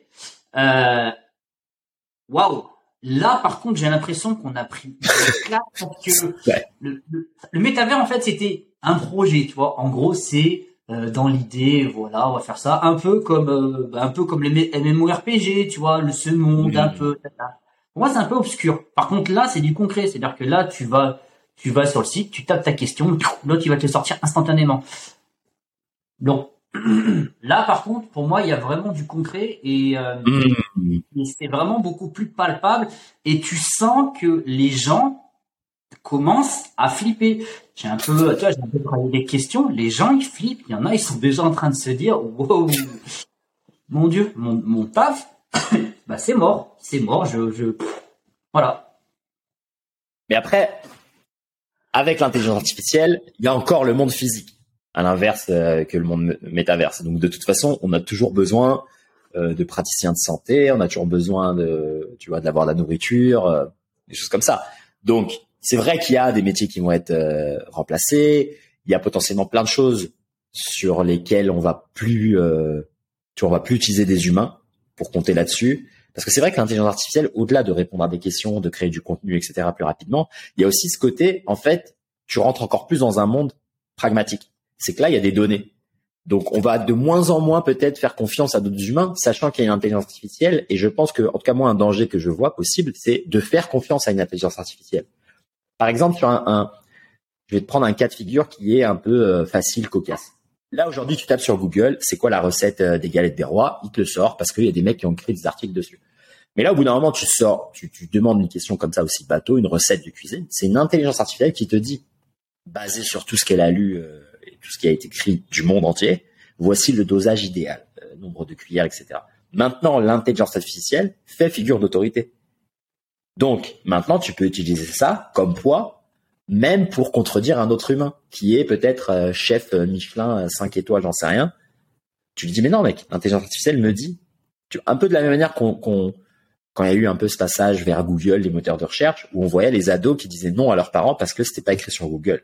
Là, de la même manière, en fait, on va baser notre compréhension du monde physique sur une intelligence artificielle qui fait que rassembler en fait des données que nous avons écrites et moi, je vois un peu ce côté peut-être, euh, comment dire, où on délègue encore plus notre raisonnement et notre manière de comprendre l'intelligence qu'on a déjà de base sensorielle à une intelligence artificielle. Et pour moi, c'est ça qui me semble, tu vois, par exemple, tu vas pouvoir lui, euh, va pouvoir t'indiquer des choses basées sur des données de, sur les, je sais pas, 100 dernières années et te prédire en fait des résultats et des outcomes et toi, tu as juste à lui faire confiance et après, ça va potentiellement guider tes choix de vie. Tu vois? Si tu as une sorte de Jarvis à la maison de guide et tu lui dis est-ce que c'est plus malin que je prenne cette voie ou cette voie sur la route, il va te dire là, tu as plus de chances de, je sais pas, d'avoir un accident ou je sais pas quoi. Ouais, mais ça se trouve, cette voie-là, c'était là où tu allais rencontrer la femme de ta vie. Enfin, j'en sais rien, je te donne un exemple un peu comme ça, bidon. Mais moi, j'ai l'impression que c'est ça, en fait, qui, qui me, comment dire, qui trotte un peu dans ma tête. C'est ça, ça impacte des choses sur le libre arbitre, sur la manière, moi, d'engager avec le monde. Euh, moi déjà, j'essaye de le faire au maximum, de me renseigner, de lire, de continuer d'apprendre, d'aller voir les sensei, les maîtres de voyage et d'aller à la rencontre des gens. Ça déjà, ça me prend un temps de fou et une énergie de fou, simplement pour pas tomber dans la facilité de j'ai juste à ouvrir Google et à demander. Déjà. Et là maintenant, avec une intelligence artificielle qui peut aussi te prédire des choses, je veux dire, les gens, ils vont, les gens qui n'ont même pas déjà, tu vois, cette peut-être force mentale ou cette curiosité de d'aller à la recherche des vrais gens qui l'ont fait et de prendre, tu vois, des cours physiques, des choses comme ça, euh, le voyage, etc. Ils ont juste à, ils vont vivre en gros l'expérience de vie humaine avec leur intelligence artificielle. Tu vois, et moi c'est ça. Les, déjà le cas. Gens, les, gens vivent déjà dans, dans, dans, cette façon de faire. Regarde, tu montes dans ta voiture, tu appuies sur Waze, t'amène à ta, ça t'amène à ton, euh, à ta destination. T'es pas passé par la petite route à côté? Ça trouve, t'avais un panorama de ouf, tu vois. Euh, ça se trouve, hmm. T'étais dans un petit village, euh, tu t'arrêtes dans une boulangerie et ça se trouve c'est le meilleur pain de ta vie, mais non parce qu'en fait Waze te fait tracer tout droit. Euh, et voilà, et on vit déjà, on vit déjà comme ça. Qui est-ce qui, euh, par exemple, euh, euh, maintenant euh, se balade déjà Est-ce qu'il y en a Il y en a plus beaucoup qui existent, mais dans une des une bibliothèque ou un endroit où il y a des DVD, mmh. tu vois, juste te dire tiens, vas-y, je me laisse guider un peu tiens, j'ai envie de prendre ce DVD, je connais pas. Bon, vas-y, je vais regarder ça. Euh, non, parce qu'en fait, euh, maintenant, euh, c'est sur Netflix et, euh, et que quand tu te mets sur Netflix, et eh ben Netflix, c'est pas le catalogue de tous les films, d'accord C'est que ce qui est sélectionné actuellement en ce moment sur Netflix.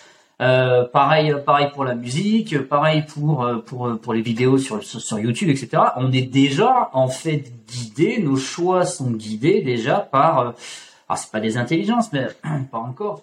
si, on peut, on peut le voir comme ça aussi. Bah oui, c'est des algorithmes, c'est qui, qui, ont, qui ont cette notion de prédictibilité. C'est vrai qu'elle existe déjà, mais avec l'intelligence artificielle, j'ai aussi l'impression que ça va un peu plus loin, que c'est pas simplement prédire sur des comportements passés, c'est aussi euh, anticiper, c'est aussi influencer, parce que il y a, bah déjà c'est dans le mot, il y, a une, y a une intelligence, donc il y a une manière de pouvoir créer quelque chose de nouveau basé sur ce qui est passé, basé sur des comportements, basé sur encore plus de données qui est constamment nourrie. Et en faisant cet exercice, elle-même devient encore plus euh, capable. Tu vois, c'est pour ça que il y avait là récemment, là, il y a une toile qui a été créée par une intelligence artificielle qui a gagné un prix de peinture ou je sais pas quoi là, mondial, alors que c'est une intelligence artificielle. Tu vois, moi j'ai des amis là, illustrateurs, artistes, etc., qui sont choqués, qui disent voilà, moi j'ai mis 30 ans à développer ma compétence avec ma main et mon cerveau, à me renseigner quotidiennement pour développer cette intuition, cette imagination, etc. Là, t'as as Punjab de Mumbai qui tape fais-moi une image avec euh, deux lapins euh, en mode Van Gogh et boum, ça sort. Tu vois, ça c'est c'est fou. Tu vois, c'est ça que moi je me dis mais attends, mais là, c'est terminé, il y a des tu vois, c'est ça y est le monde, enfin l'expérience de vie humaine, elle est finie. En tout cas physique. J'ai l'impression que ça y est après ça, c'est terminé quoi. C'est genre euh, c'est la fin du game. Ou bien c'est justement comme tu disais le début d'un nouveau jeu. Et à nous de nous adapter, etc tu vois, on a, on a ce côté-là, mais à l'inverse, il y a certaines choses que je suis en train de voir, c'est que il y a certains métiers, une, tout ce qui est artisanat, par contre, ça revient à la mode. Ça, c'est vrai. voilà. Donc, d'un côté, on a cette ultra technologie, voilà, tout, une bonne partie de ces métiers-là qui vont s'arrêter. Par contre, à l'inverse, on voit vraiment euh, ces métiers un peu qu'on a craché dessus pendant des années, euh, voilà. Et en fait, non, c'est en train de, c'est en train de revenir. Euh, voilà. Mmh. La lueur d'espoir. Ben ouais, c'est ça. Les, les, les bénistes. euh, la poterie, les choses comme ça. Ouais. ouais. Voilà. On, on, on, a par contre dans, dans l'autre sens. Donc c'est pour ça que tout à l'heure quand je parlais de fracture société, parce qu'en fait on va y, on va y, y venir à cette société mmh, mmh, avec des gens plus euh, artisanales, traditionnelles, proche de la terre, etc., etc qui vont être de plus en plus présents, bah, c'est pour ça qu'on voit pas mal de, de gens, de, genre les Parisiens qui sont rentrés euh, à la campagne et qui ont acheté des maisons à la campagne, veulent se sentir proche de la nature, etc., etc. Et à l'inverse, on aura euh, ceux qui vont bosser qu'avec ces intelligences artificielles et on va avoir cette fracture euh, ouais. qui va se mettre en place. Est-ce que tu as vu ce truc? C'est le bon Steve là, qui m'a montré ça quand on était à Tokyo, qui m'a choqué. Parce que là, on parle d'intelligence artificielle, mais on parle un peu de, du côté peut-être le plus doux. Création de contenu, euh, remplacer des métiers, euh, peut-être de l'artistique, l'artisanat, etc. Mais est-ce que tu as vu ce truc? Où apparemment il y a une entreprise qui euh, propose le service suivant, qui est de créer, c'est une, c'est une usine à bébé. Voilà, c'est comme ça que c'est écrit sur le site. C'est une usine à bébé, mais je te jure, le visuel, c'est Matrix. Tu sais dans Matrix la scène où tu vois les tours et chacun est dans un, une sorte de d'œuf nourris, euh, y a, ils sont dans un liquide machin, ils sont câblés, etc. Je te jure que le visuel, il est identique à celui-là, sauf qu'à l'intérieur, c'est des bébés humains et sur lesquels tu peux évidemment commander et modifier le génome. Donc ça, je savais qu'on savait déjà le faire, tu vois. On s'est déjà cloné, on s'est déjà modifié le génome, etc. sur plein d'espèces animales. C'est ce qu'on fait même, tu vois, sur les vaches qu'on mange, etc. Donc ça, pas de souci. J'étais déjà au fait de, de ça. Mais là, c'est une usine à bébés où tu peux demander, par exemple, je veux que mon bébé soit plus fort, plus intelligent. Euh, au-delà simplement de, ça va plus loin en fait que l'aspect esthétique. C'est que tu peux littéralement définir en amont des qualités et des attributs si tu as envie que ton bébé, ça soit un athlète professionnel, etc., etc. Et là, c'est une, une entreprise, il n'y en a pas qu'une évidemment, qui ont des moyens énormes. Et donc, si nous, on envoie là le résultat et la promotion aujourd'hui, c'est que ces entreprises, évidemment, qui ont fait des tests, ça fait déjà dix ans qu'ils travaillent dessus, c'est certain. C'est pas aujourd'hui qu'ils sont arrivés sur le marché, etc. Tu vois ce que je veux dire? Donc, est-ce que tu as vu ce truc-là de euh, non, du site C'est dingue. Hein. Sur cette description que je viens de te donner, qu'est-ce qui te vient en tête là? Ou quelles émotions tu as euh, Qu'est-ce que ça te fait penser? Peut-être aussi à des phases de la vie dans laquelle nous on est vers la trentaine, etc. Ou peut-être qu'on pense à fonder des familles, etc là d'intuition, ce qui, ce qui arrive en toi, là, ce qui te traverse, avec cette euh, belle description de l'usine à bébé que je viens de te partager. C'était déjà, moi j'ai en tête Matrix, hein, c'est clair. Ce, ce, ce, ah mais c'est sûr. Nourri machin dans tous les sens. Et euh, et bah déjà je me dis que ouais bah c'est bon hein. à quoi bon hein? À quoi bon euh, de dire ouais vas-y euh, je vais faire attention à mon corps euh, parce que je transmets je transmets une information génétique. Donc voilà je, fais gaffe à ce que je mange je fais gaffe à ce que je bois etc bah, un pour ma santé mais aussi pour la transmission tu vois. Euh, parce que on sait que on transmet des on transmet l'épigénétique hein. bon en fait là t'as envie de te dire je peux faire ce que je veux je m'en bats les couilles de toute façon. Euh, l'autre il peut sélectionner ce qu'il veut. Et on va se retrouver et après ça rejoint ce qu'on dit on va se retrouver avec euh, en fait avec en gros une élite Euh, comme dans les films, euh, genre Elysium, euh, avec une élite en haut sur la planète Mars, par exemple, tu vois, et les crèves misères sur la Terre, et entre les naturels, les non naturels. Les augmentés, ben oui. Augmentés, ouais. Putain, putain, je savais pas. C'est choquant, hein c'est choquant. Mais faudrait que je partage le visuel parce que le ça, ça se trouve facilement. Hein, si tu tapes usine à bébé, tu devrais trouver les articles et tout. Mais moi, je te dis, je me rappelle, euh, on était à on était à Nakano, on marchait et en plus on allait euh, avec euh, avec Steve, Pierre et mon pote Mike, on allait en plus faire un vrai truc en mode Akihabara, tu vois, aller regarder les animés, les trucs rigolos. Et là, il m'a envoyé cette information, ça m'a mis une claque. J'ai fait mais non, il m'a dit ah, je te jure, là ça arrive et tout. Donc euh, ouais, il y aura il y aura en fait avec je pense cette évolution euh, artificielle, l'intelligence artificielle, etc. Il n'y a pas que le côté euh, comment dire comme on pouvait le voir par le passé avec l'industrialisation où on a créé des machines pour remplacer l'effort physique humain. Soit, ça c'est bien, c'est du progrès, ça permet aussi de, de moins se fatiguer, peut-être de vivre des vies plus confortables, etc. Ça va. Mais là, il y a, y a comme là on est je, te le disais, il y a, y, a, y a une autre dimension qui apparaît, qu'il n'y avait pas avant. Où là, il y a de la manipulation génétique, il y a de la création de, comme tu disais, d'une élite, quoi. C'est flippant, hein. Quand est-ce, quand est-ce que ça va, enfin, jusqu'où déjà ça va s'arrêter? Parce que là, c'est ce qu'on voit, nous, tu vois. Eh oui. On voit ça. Mais, faut se dire, ce qu'on voit là, bah, c'était il y a déjà 10 ou 15 ans en arrière. Eh oui. Tu vois? Et ça veut dire qu'on va jusqu'où? C'est-à-dire que ah, c'est incroyable. tous les films de science-fiction, en gros, c'était pas des films de science-fiction, mais c'est autoréalisateur. Eh oui. C'est ça, qui prédisent l'avenir. Mais c'est pour ça que Matrix, c'est pour ça que ce film, il est à, ce point impactant et je pense important. C'est que là, aujourd'hui, Matrix n'a jamais été aussi euh, euh, pertinent alors qu'il est sorti, je sais pas, il y a 20 ans, comme ça. c'est dingue à quel point c'est euh, toujours d'actualité et que c'est euh, ça continue quoi. Ça continue de nourrir ces fantasmes et ces idées-là. Et dans cette un peu justement héritier de Matrix, il y a cette tendance, là, je sais pas si tu l'as vu un peu sur YouTube ou sur les réseaux.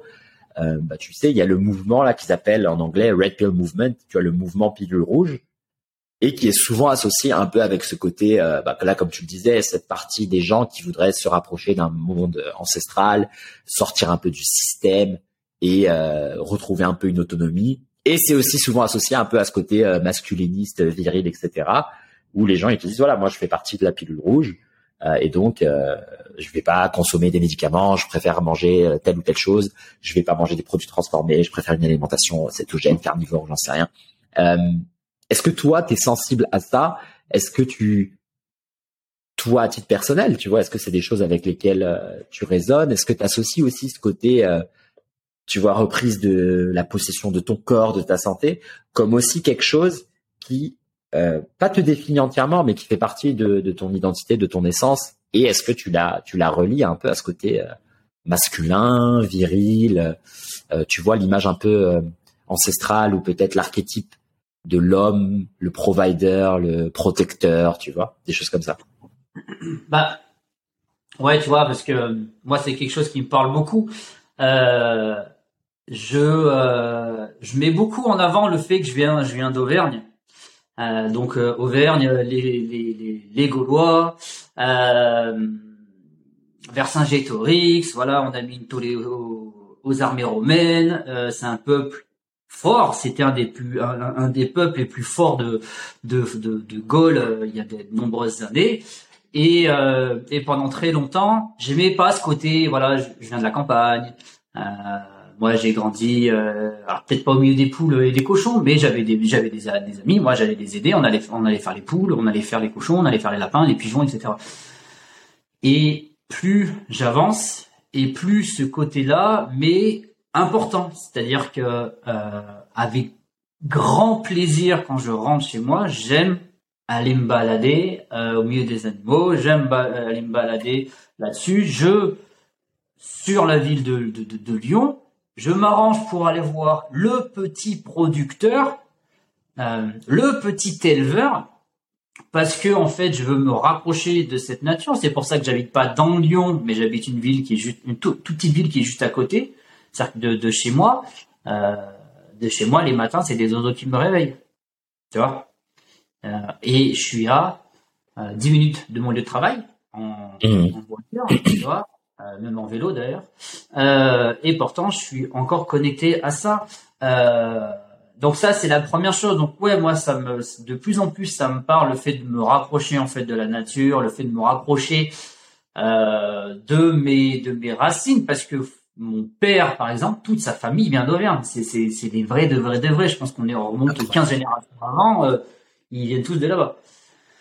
Donc ça, c'est la première chose. Mais moi, il y a autre chose aussi que je suis intimement euh, convaincu. On prend toujours pour un espèce de dégénéré quand je dis ça, mais pour moi, on est au summum de ce qu'on peut faire en termes de euh, de euh, de société. La société française, on est on a on va faire que descendre.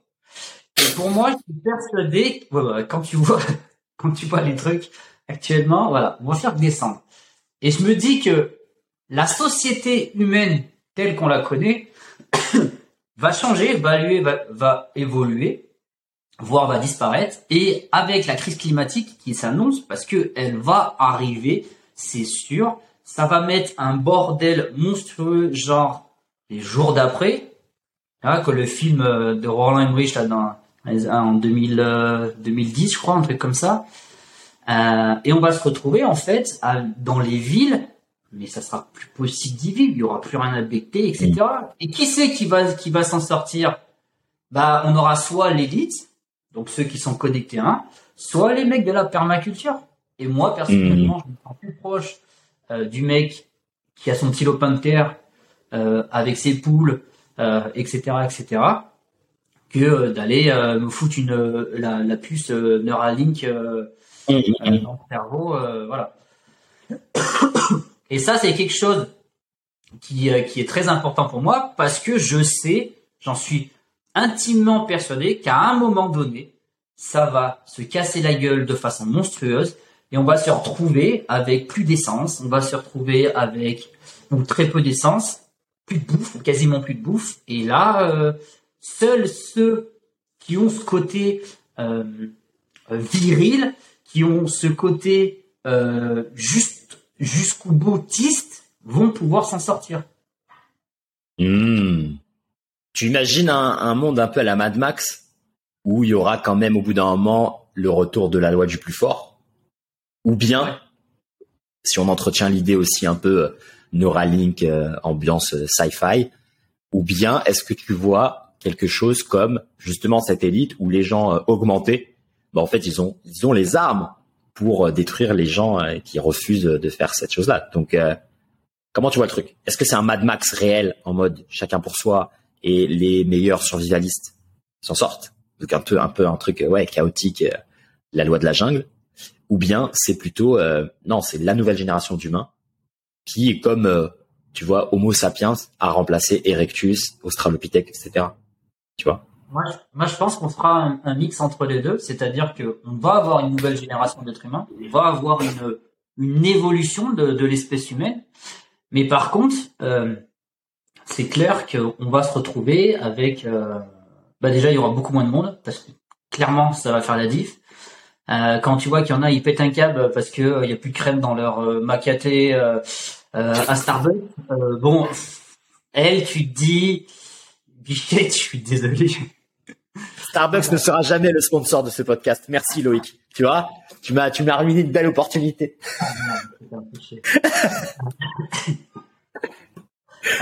Non, moi, clairement, je- j'en parle depuis quelques, quelques années parce que quand, quand tu vois ce qui se passe, quand tu vois la gestion de la crise sur le Covid, quand tu vois que, euh, eh ben, on s'est retrouvé avec des pénuries, euh, on va se retrouver avec, euh, après, à vivre en petite communauté. Je vais te faire un- une aparté là-dessus. Euh, cette année, j'ai voyagé à Cuba. Mec, j'ai su ce que c'était la crise.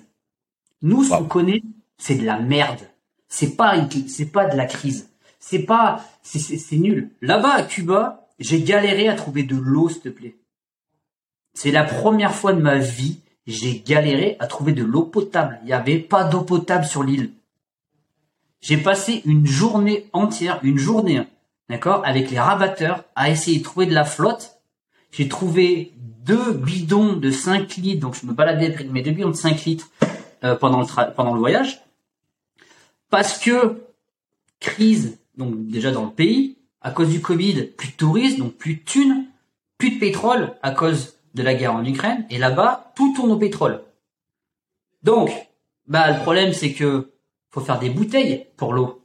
Et quand t'as pas de pétrole, tu peux pas faire plastique. Donc voilà, donc déjà pas de farine, pas d'huile, Internet, euh, n'y compte pas, hein, c'était une galère pour avoir Internet.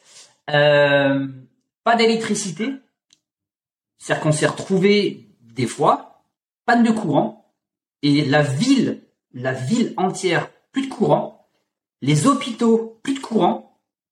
Par contre, les hôtels de luxe américains, du courant.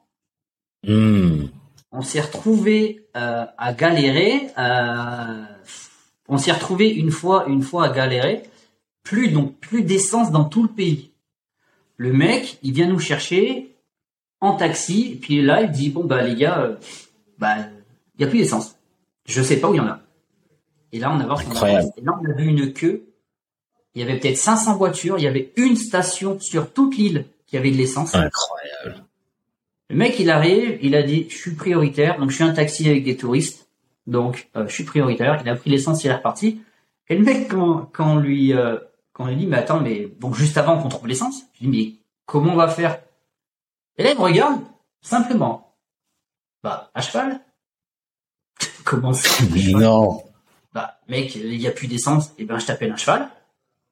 Et un gars avec une charrette, et tu rentreras à la vanne en charrette. ah ouais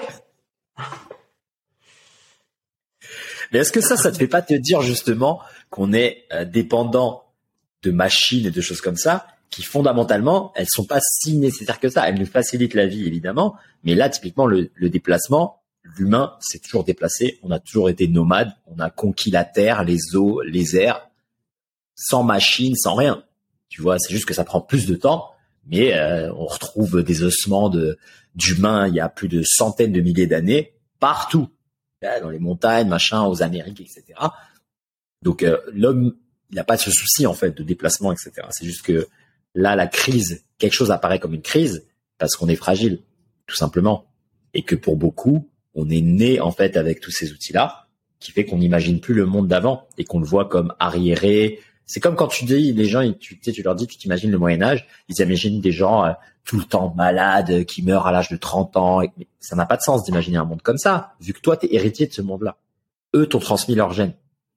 C'est qu'ils avaient, euh, ils étaient forts, tu vois, pas tous évidemment, mais qu'il y avait une force, il y avait une vitalité. Il y a des, on a des milliers et des milliers d'années d'histoire avec des, des, pratiques euh, de tout temps, des, des civilisations, etc. Euh, c'est pas des gens qui étaient plus fragiles que toi, c'est toi qui es plus fragile qu'eux. C'est à l'inverse. Eux étaient plus forts, plus endurants, pouvaient parcourir des longues distances, ils avaient des liens sociaux plus pérennes, une famille incassable, ils avaient une autorité spirituelle. Tu vois ce que je veux dire? Ils avaient tous ces outils-là. Donc moi, ne plus avoir de bagnole, de train, d'avion, parce qu'il y a plus d'essence, je te dis pas que ça va, ça va pas impacter ma vie. Bien sûr que ça m'impacte, mais euh, une autre manière de se renforcer aussi. Tu vois ce que je veux dire? Là, l'expérience que tu me décris, je me dis mortel de prendre un cheval. Tu vois bon après, c'est souvent le truc, euh, ça, c'est bien euh, un jour, mais après tu regrettes de pas avoir ton petit, euh, ton petit métro et ça je comprends. Je te dis pas que c'est facile, mais après, par contre, pour la santé, c'est vrai que là, quand tu mentionnes l'hôpital qui a pas d'électricité, ça, ça pique, tu vois. Ça, je Non, me dis, ok, là, il y a moyen de s'inquiéter. C'était assez dingue et moi j'ai adoré l'expérience parce qu'en plus j'ai toujours habité donc sur Cuba dans les endroits les plus reculés des villes où vraiment j'étais au plus proche des gens qui étaient dans des conditions ouais, c'était chaud hein. Euh, Mmh.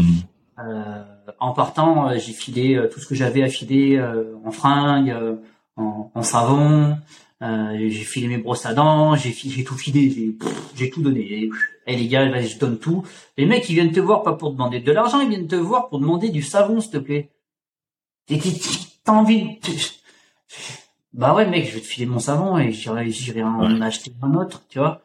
Euh, Là-bas, euh, euh, je me rappelle d'une fois où on rencontre des étrangers sur une ville, machin, on fait une partie du trajet ensemble, on va manger dans un resto qui a l'air sympa, et puis là, coupure d'électricité.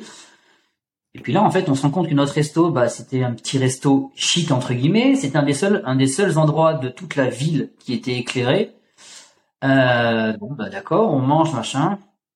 On va à la casa particulière et là, euh, la meuf de la casa particulière le lendemain nous dit bah il y avait plus d'électricité à l'hôpital.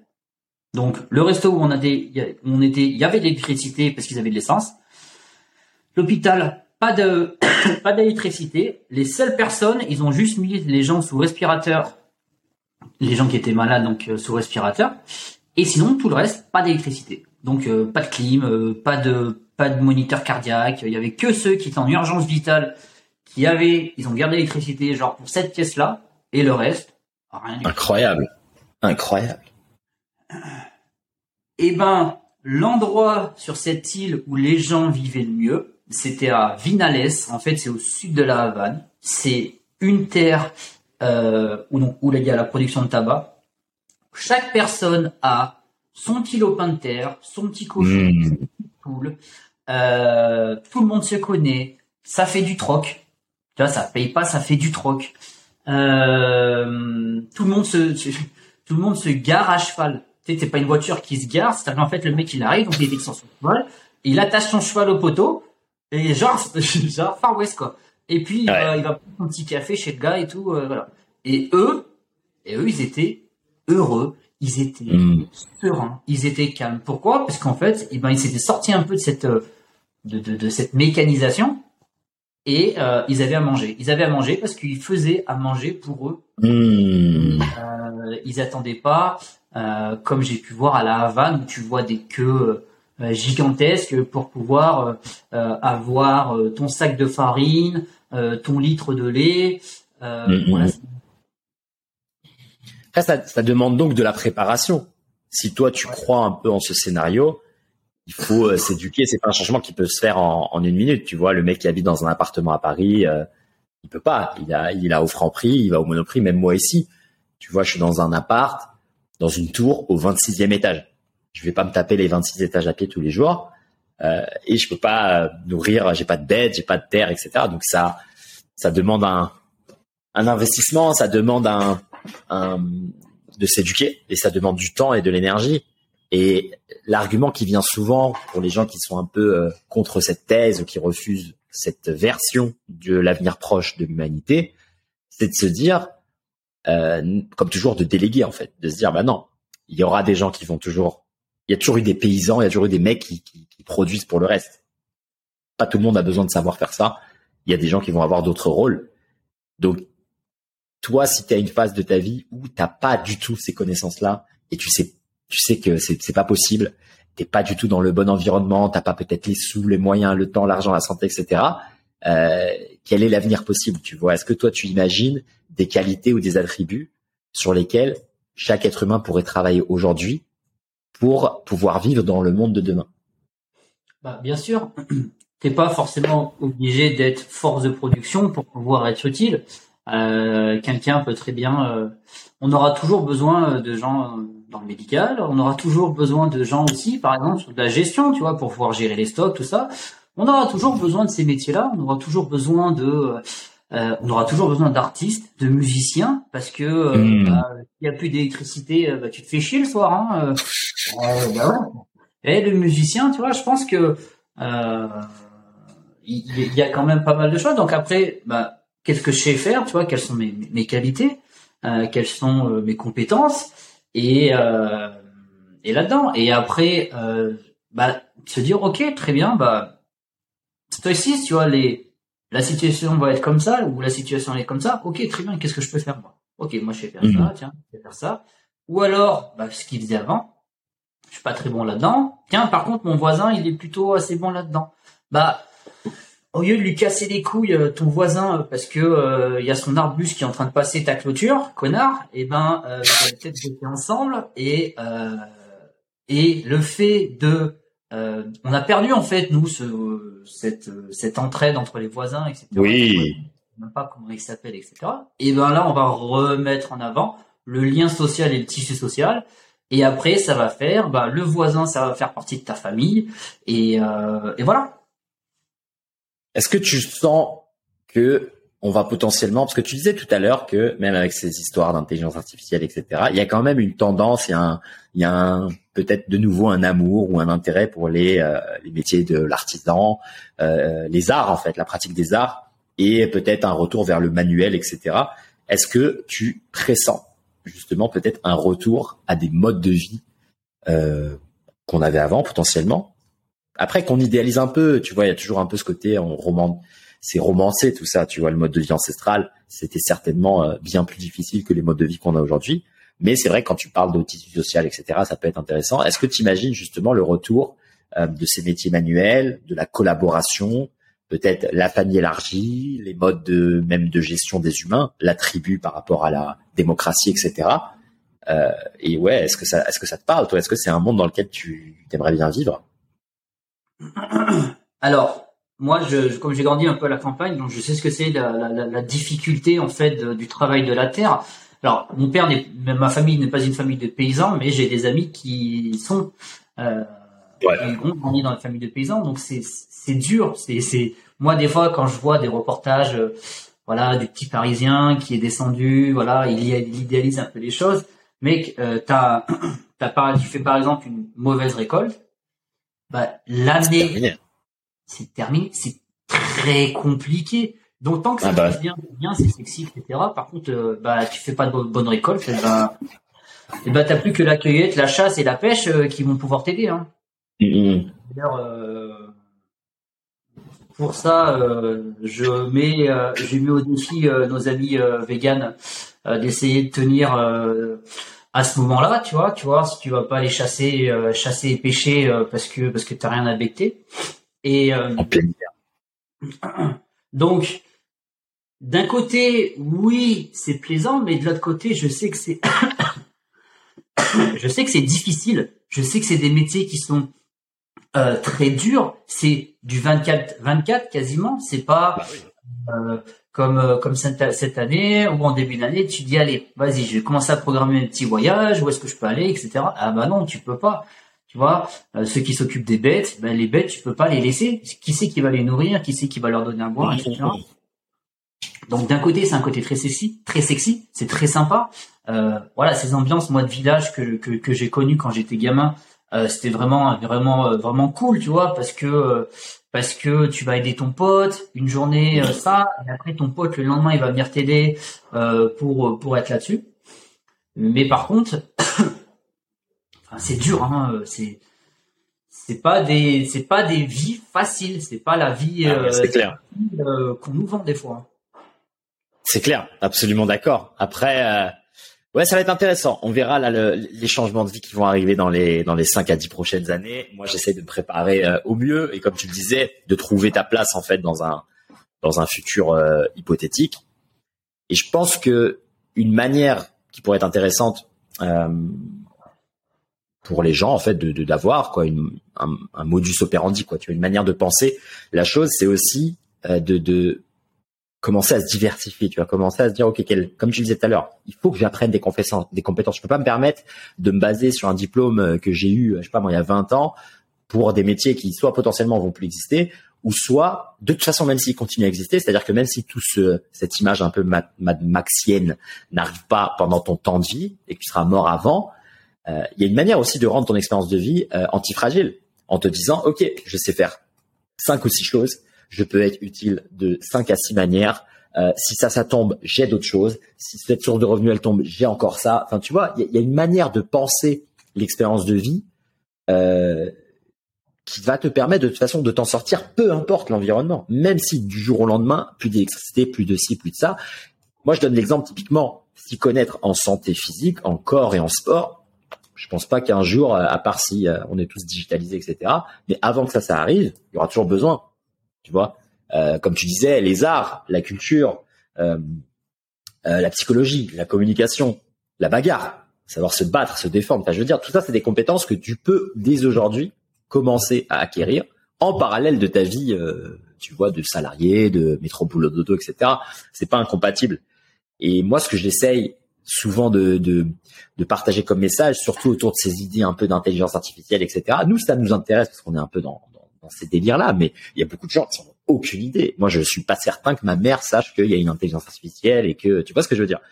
Mais ça ne veut pas dire que euh, on se prépare à une catastrophe potentielle. Je pense que de manière générale, fonctionner comme ça, tu mentionnais les stoïciens, on peut mentionner aussi le bon euh, Nassim Taleb, avoir comme principe de vie d'être antifragile, de reprendre l'autonomie sur le plus de choses possible, santé physique, émotionnelle, spirituelle, etc. Je pense que ça, de toute façon, c'est utile et c'est faisable pour tous les humains. Donc, euh, c'est pas parce que tu as 50 ans que tu es sédentaire que t'es, euh, tu vas de toute façon finir à la, à la traîne et à la ramasse. Pas du tout. Il y a plein de choses qu'on peut apprendre à faire dès maintenant et, et je pense que c'est euh, c'est important de cultiver la curiosité, l'idée de se dire qu'il y a trop de compétences, il y a trop de choses sur cette terre pour pas que je les apprenne et pour pas que je m'y intéresse. Moi, je vois après, pareil, et puis c'est le podcast pour les gens comme ça, donc je vais, je vais, je vais rien inventer de nouveau en disant ça. Mais il faut être un mercenaire quoi de la vie. Il faut avoir plein d'outils dans sa boîte à outils parce que sinon tu t'en sors pas dans ces situations de crise et même dans les situations de non crise. Je pense que euh, c'est comme parler qu'une seule langue, ça te limite dans ta compréhension du monde et dans ta compréhension donc des autres hommes, hommes et femmes, hein, tout inclus, hein, et donc dans ta compréhension de, dans ton peut-être pas ta compréhension, mais dans ta euh, ton nombre d'opportunités dans la vie. Tu vois, si tu es un polyglotte, corps, cœur et esprit, eh ben tu vas t'en sortir. Il y a plein d'opportunités qui, vont être présentes à toi parce que tu peux être flexible, tu peux t'adapter. Et ça, je pense que euh, tu vois, euh, ne pas trop regarder que, euh, tu sais, la petite cible, ah, le danger, c'est l'intelligence artificielle, mais plutôt dézoomer et avoir un peu une vision à vol d'oiseau en te disant, mais non, comment moi je me rends anti-fragile, peu importe ce qui se passe temps de guerre, intelligence artificielle ou non, famine ou non, électricité ou non. Enfin, tu vois ce que je veux dire. Et moi, j'essaie de vivre ma vie un peu comme ça, ou en tout cas, c'est les idées que j'essaye de d'avoir, avec lesquelles j'essaie de jouer. Bon, il y a plein de choses, je suis incapable, tu vois, je suis pas, je suis pas, je sais rien bricoler, je sais rien créer, etc., de physique, machin. Mais j'ai déjà peut-être dans ma tête, en tout cas, j'ai déjà des cartes en main où je me dis, je vais pouvoir m'en sortir sur plein de domaines, tu vois. Et je pense que ça, ça t'aide. Euh, en tout cas, tu me diras ce que tu en penses, mais moi, je sais pas, ça me donne confiance en moi et t'as l'impression d'évoluer dans une vie où ça va être difficile de te, de, de te tirer le tapis sous les pieds et, te, et te rendre un peu complètement paniqué, etc. De la manière que tu nous parles de ton expérience à Cuba, pas d'électricité, t'as pas commencé à hurler tu t'es pas mis à pleurer en boule par terre. Tu te dis bon, voilà. Donc euh, moi je me dis après tout ce qu'on a dit là un peu qui va paraître euh, dépressif, ça va être la dépression pour pas mal de gens. Ils vont dire putain mais à quoi bon? Ça sert à rien. Non, gardez espoir, euh, amis euh, auditeurs. Euh, il y a plein de choses à faire. Il y a encore plein de plein de jeux auxquels on peut tous jouer. Et euh, et puis voilà. Qu'est-ce que tu penses de ce message d'espoir et de joie? Est-ce que tu partages mon montons le moral là parce que je sens que les gens qui vont écouter ça, hein, ils sont à deux doigts de, de, de lâcher là. Non, je suis d'accord. En fait, euh, moi je pense déjà qu'il faut vivre sa vie, euh, la vivre pleinement. C'est-à-dire qu'il faut pas hésiter en fait à expérimenter des choses. Il faut pas hésiter à aller découvrir des choses. Euh, j'aurais très bien pu, par exemple, sur mon expérience à Cuba, j'aurais très bien pu vivre dans des hôtels euh, luxe où, euh, en gros, pour te dire, j'ai fait trois semaines là-bas. Les quatre derniers jours, j'ai voulu être chill et je suis parti sur sur Cayo Coco. En fait, c'est une c'est une île qui est reliée par une digue, une route, donc de 40 bornes. Et en gros, sur l'île, il y a que des hôtels de luxe. Tu vois? Excuse-moi, je suis en train de bugger sur le nom. Cayo Coco. Euh, je t'en peux plus. Cayo Coco. ah putain, le blast. Ça me donne envie de secouer les épaules, Cayo Coco. J'ai envie de, tu vois, ça me donne envie de bouger le bassin. On va Cayo Coco, c'est ça. Et, euh, Incroyable. et en fait, quand tu vas dans cet endroit, il y a des hôtels de luxe. Tu vois? Et, euh, et tu peux vivre l'expérience Cuba, hôtel de luxe, plage, euh, cocotier. euh, mais vraiment, vraiment, c'était, tu pouvais vivre comme ça. Tu peux, il y a des Mhm. gens qui vont, genre les Canadiens et les Américains, ils font juste l'île, cette île-là, qui est clean, qui est super belle, tout va bien. Tout va bien, pas, pas un seul problème, pas de problème d'électricité, rien, tout va bien. Hmm. Voilà. Donc en fait déjà, moi j'ai voulu expérimenter. Parce que quand tu voyages, dans la vraie notion de voyage, le but c'est d'aller expérimenter, d'aller découvrir de nouvelles choses. Donc pendant euh, quasiment trois semaines, j'ai fait ça. Et après, j'ai voulu me faire trois, quatre jours de chill. Et c'était super cool, super Bien sûr. Et, euh, et donc voir les deux les deux côtés. Donc bah là, tu vois, j'ai pu voir que euh, bah déjà que que on pouvait enfin tu vois j'ai pu expérimenter pas mal de choses le fait de j'ai pour la première fois de ma vie je suis monté sur un cheval hein, parce que j'ai jamais fait bon j'ai eu mal au cul comme jamais mais Ton gros cul, là, plein de... des gros On l'appelle Monsieur Glutes, le Loïc. Il est tout en glutes. 40% de sa masse corporelle est dans les glutes. Il tord la gravité autour de lui. C'est un astre. ah putain, me fait pas rire tes gros glutes, je me rappelle. J'étais choqué. J'ai fait, t'es bas, incroyable. T'inquiète, il est toujours là. Il est toujours là. Et en plus, il est tatoué maintenant. Ah, ah oui, tiens, on va parler de ça, là. Tu t'es, t'as fini le, tu as ajouté des belles couleurs à ce bon dragon. Yes. Donc, pour en, pour en finir, donc en fait, tu vois, j'ai voulu expérimenter des choses. Donc j'ai voulu vraiment aller chercher euh, chez des gens, etc. Donc je dis, moi, moi je pense que déjà, on doit vivre notre vie sur Terre pour faire des expériences. On peut très bien, euh, quelqu'un qui connaît pas du tout, et eh ben on peut très bien euh, aller simplement voir les paysans, tu vois, et leur poser des questions. On peut leur dire, bah tiens, je veux venir bosser une journée, tu vois. Mmh. Ouais, j'ai pas de compétences, tout ça. Bah déjà, tu peux ouvrir un bouquin, regarder YouTube, écouter des podcasts, choses comme ça. Ça va t'intéresser. Il y a peut-être des choses que ah tiens ça, ça me plaît bien, tu vois. Une fois que ça te fait bien, bah, tu vas pouvoir aller creuser dedans, etc., etc. Euh, tu vois, par exemple, si on prend euh, que nous, notre métier de base, en gros, tu vois, on est là pour faire bouger des gens, tu dis, ouais, c'est cool. Mais non, en fait, parce que la santé, donc, moi, par exemple, bah, quelqu'un qui a des douleurs, bah, déjà, je peux, je peux l'aider, le soigner. Tiens, faire un peu de mobilité, moi, bosser les yeux, tu vois, ah putain, j'ai moins mal au cervical, j'ai moins mal à la tête, putain, on a bossé les yeux, j'ai moins mal à la tête, tu vois? Euh, donc, je pense qu'il y a pas mal de choses à faire sur cette sur cette vie. Et euh, le but, c'est vraiment d'aller expérimenter. Mmh. Allez-y, allez tester des choses. Amen. Je pense que je pense que c'est essentiel et beaucoup trop de gens sont euh, sont en mode euh, déjà un j'hésite à le faire, je veux pas, j'ai peur ou je sais pas quoi. Et puis deux, on est trop dans, dans cette matrix, dans, dans cette dans cette routine de euh, je me lève, je vais au boulot, je me couche, je me lève, je vais au boulot, je me couche et je mmh. et, le soir, euh, le samedi soir, je me mets grosse timbale parce que parce que j'ai que ça à faire et je rebelote et rebelote et c'est. je vais te partager un je partageais un truc que là un invité à, à partager. Je sais pas si tu as écouté l'épisode avec avec le Stéphane, le 100 100 quoi? 102 l'épisode 102, là, le tout ah. dernier, là, au moment où on enregistre. Il dit un truc qui, moi, m'a vraiment impacté jusqu'à maintenant. Et euh, c'est l'idée que peut-être que tout le monde n'est pas fait, en fait, pour ces expériences-là et pour cette élévation et pour euh, cette curiosité, etc. C'est que peut-être là, ce qu'on partage ou ce que toi tu nous partages là, c'est peut-être une, vision de, en fait, chaque être humain a le, même potentiel, en fait. Il a le, dans le sens, il a la, la même chance bon, j'aime pas ce mot-là parce que les, gens vont pouvoir dire mais non, on n'a pas tous les mêmes cartes en main, etc. au début. Soit. Mais on va dire que dans ton expérience de vie humaine, on t'a donné un certain nombre d'années à vivre et que tu peux jouer au jeu de la vie, quoi. Il y a moyen que euh, tu apprennes des choses, etc. Dépendant de tes capacités de base, je le sais, ta génétique, oui, des accidents de parcours, oui, tout ça c'est pris en compte. Sans cette victimisation-là, eh bien, on a tous accès en fait à euh, une capacité de s'augmenter d'accord, de s'élever, de se dépasser, etc. Même ne serait-ce qu'avec euh, les belles lois de l'Hormèse, etc. Eh bien, lui, là, le Stéphane, il partage l'idée suivante qui est que, en fait, non. En fait, on n'est pas tous faits pour faire ça.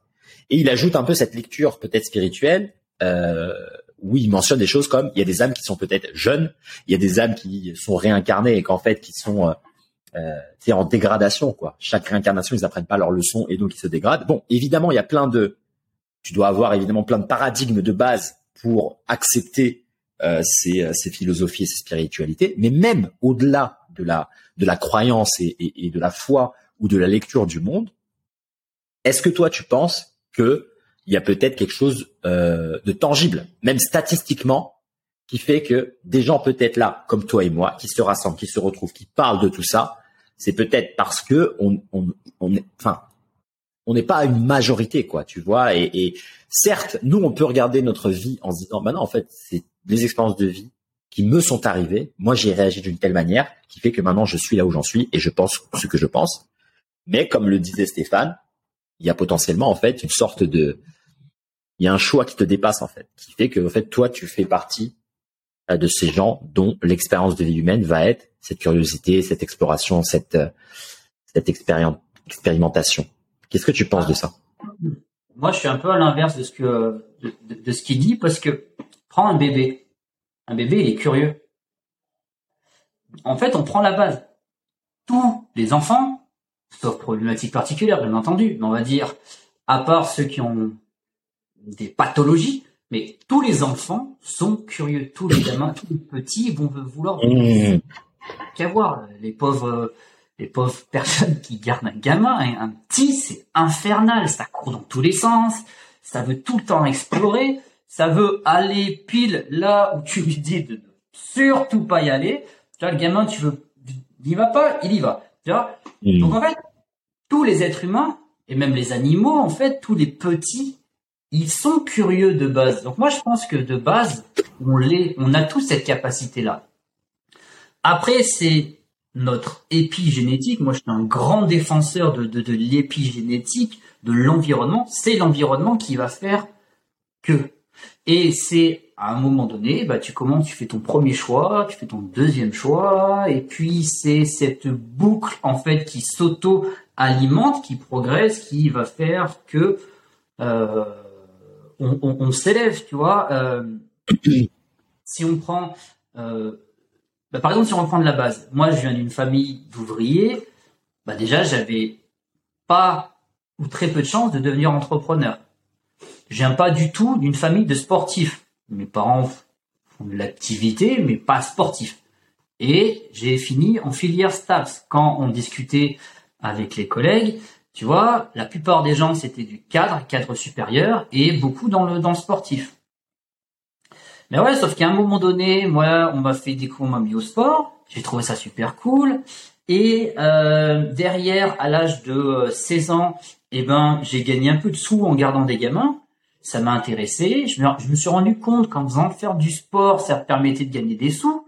Donc tu vois, un petit, mmh. ah, gagner du sous en faisant trop bien, tu vois, et etc. etc.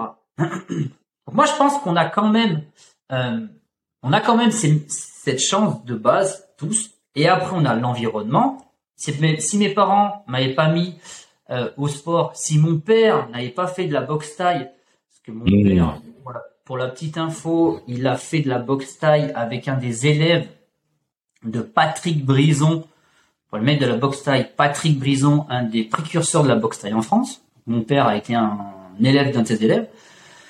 Donc voilà, s'il n'y a pas eu ces petites choses bah. de mon environnement qui ont fait que, et après c'est la boucle qui s'est auto, euh, auto nourrie d'elle-même. Mais moi je pense par contre de base, on, on l'est tous.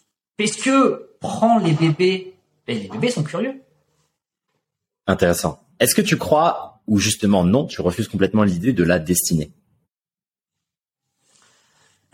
Alors, euh, je n'aime pas, je n'aime pas du tout le fait de me dire que mon chemin était prédestiné, je me dis euh, non, c'est mon choix, euh, mais je pense qu'il y a une influence, tu vois, une influence, une, une force, une force qui va euh, guider les choix. mais par contre, je reste persuadé que même si on va guider tes choix, on va par exemple te mettre telle situation devant toi, Déjà, c'est à toi de la reconnaître, cette situation-là. Hmm. C'est à toi de déceler les indices qui vont te permettre de prendre telle ou telle décision, telle ou telle décision. Et après, c'est toi qui prends la décision finale en pesant le pour, le contre, le positif, le négatif, euh, l'apport, la dépense, etc. Donc d'un côté, je pense qu'il y a une espèce de force, un peu comme euh, euh, Ouais, c'est ça, une force. Par contre, je préfère, tu vois, ça me rassure, je préfère de me, me dire que c'est moi qui ai choisi. Hmm, ok. Est-ce qu'on a alors tous une égalité euh, d'opportunité ou une égalité devant le fait de euh, transformer, euh, d'être capable de transformer sa vie Est-ce qu'il y a une égalité chez tous les hommes? Non. là-dessus? Non, parce que, euh, comme j'ai dit déjà, il faut reconnaître les indices. D'accord. Est-ce que c'est une capacité innée ça? Ou est-ce que ça se développe? Je pense que ça se développe. Je pense que ça se développe si tu restes, euh, si tu restes enfermé dans, avec toujours les mêmes personnes, toujours la même vision du monde, euh, toujours cette même façon de penser. Je pense que tu passes à côté de pas mal de choses. Euh, Mhm. Tu vois, par exemple, le fait, de, moi, d'avoir repris la salle, c'est venu donc vraiment, allant le moment le pire, plus de thunes, machin, tout ça. Mais Mhm. J'ai eu une conversation avec une collègue qui me disait que elle voulait euh, une salle, etc., etc. La semaine d'après, je rediscute avec une autre personne qui me dit qu'elle aime- qu'elle aimerait bien mettre une salle en location. Tac, j'ai connecté les deux. Je me suis dit putain, vas-y. Et une semaine après, on me dit tiens, euh, on va faire fermer la salle. Est-ce que tu veux la reprendre? Mhm. donc, les petits indices, j'ai connecté, voilà. Parce que bah, j'ai rencontré différentes personnes, parce que j'ai ex- expérimenté, etc., etc. Tu vois, on est, on, on- on est des gens de l'expérimentation, et donc le, la façon, l'apprentissage vient aussi de nos, de nos rétroactions des actions précédentes. Donc euh, voilà. Est-ce que tu crois alors qu'il y a un facteur chance dans le développement ou bien que tout est dû en fait? Que tout est de la méritocratie et que tout est justement le résultat de toutes ces micro-décisions que tu prends, de- du fait de, de, de rassembler les, les données et qu'en fait, non, c'est toi vraiment qui, qui contrôle ce jeu-là. Alors, moi, j'aime pas le côté chance parce que c'est, on l'attend souvent comme le Messi. Tu vois, on attend, euh, on l'attend. Waouh, de toute façon, c'est trop facile pour toi. Moi, j'ai jamais de chance, j'ai pas de chance, etc. Hmm. Euh, mais la chance, c'est quoi? Déjà, tu as fait l'action 2. Ok? Parce que, par exemple, quelqu'un qui veut gagner un euro million, ouais, donc là, certes, il y a un facteur chance, un facteur de probabilité, mais il faut savoir que chaque gagnant à l'euro million, bah, le facteur commun, c'est qu'ils ont tous joué au moins une fois. C'est tout con. Mais il a de la chance, oui, mais il a fait l'action de jouer. Alors que toi, tu te plains, mais t'as jamais joué. Tu vois? Hmm. donc, moi, le, le côté, euh, le côté, euh, ouais, t'as de la chance, etc. Non, je pense que tes actions vont faire que. Et après, j'en reviens moi à cette force qui va te guider, qui va te donner ces opportunités, et après, c'est les actions qui vont te permettre de les concrétiser. C'est quoi cette force? C'est cette force. euh, Montons, montons dans le cosmos. C'est le côté spirituel. Tu vois, moi avec mes tatouages, mes tatouages traditionnels, mes sakyant thaïlandais, euh, de dire que je crois pas à ça, ça serait complètement débile. Ça, je, je me fais Mm. tatouer euh, par un prêtre des mantras pour m'aider dans ma vie. Donc je dis, voilà, j'y crois. Donc c'est pour moi c'est la force euh, du spirituel, c'est alors on va y donner des noms, hein, Dieu, pas Dieu, euh, euh, les L'univers. tu vois, ça dépend après de toutes les euh, toutes les, euh, les, les, les- les- comment s'appelle les sociétés, tu vois, euh, quel est Kami chez les, chez les japonais, euh, un rocher peut être un dieu chez un japonais, tu vois. Donc euh, pour moi c'est voilà c'est une force. Alors te dire exactement ce que c'est, c'est au-delà un peu de tout. Et, euh, et c'est elle qui guide, qui va te donner l'opportunité, qui va guider, qui va t'amener une énergie, on peut dire, tu vois, une énergie, une énergie positive ou négative aussi, parce qu'il y a aussi du négatif, cette Ouais. énergie-là, et après, ça va être à toi, tu vois, un peu dans la rivière de la vie, tu vois. Et toi, Mm. eh ben, toi, tu la traverses, soit tu l'accompagnes, soit tu surfes, euh, voilà. Ça me parle. Ça me parle, ça me parle. Donc quand même, il y a cette, euh, il y a cet inconnu quoi. Dans l'équation de ta vie et de tes choix, c'est pas que du 100%, c'est moi qui qui, qui, maîtrise, qui, la, qui domine en fait la matière. Il y a quand même une partie où tu te dis, ça, ce truc-là, je sais pas c'est quoi. Ouais. Le, le facteur chance. Le... Je, te demande ça parce que surtout euh, bah, pour la partie entrepreneuriale, euh, moi pendant longtemps, c'est toujours ce que j'ai refusé. En mode non, je suis là où j'en suis parce que c'est mon travail à 100%. Tu vois, personne te donne rien, etc. Et il y a un peu cette toi tu le sais, on, est nourri aussi un peu à ce mythe de l'entrepreneur qui se fait seul. C'est qu'il n'y a jamais d'aide et rien. Alors que non, ça n'existe pas en fait. Tout le monde a de l'aide et tout le monde a justement des, choses en fait qui leur arrivent. C'est juste que nous on connaît pas l'histoire de. Mais quand tu lis les biographies, les mecs sur leur lit de mort ils te disent ouais j'ai été là, on m'a financé ici, on m'a aidé. Heureusement que ma mère m'avait fait ça, etc., etc. Donc t'es jamais vraiment seul, seul, ça n'existe pas. Mais beaucoup aussi, et euh, c'est moi c'est quelque chose que j'ai changé un peu récemment. En fait, beaucoup de personnes, même au plus haut niveau de l'entrepreneuriat, euh, la partie athlétique, je je te dirais pas la même chose parce qu'il y a encore beaucoup d'ego qui est qui est lié en fait à bah non, c'est moi qui gagne à la compétition, c'est moi qui travaille plus dur que les autres, c'est moi qui fais mieux. Tu vois ce que je veux dire?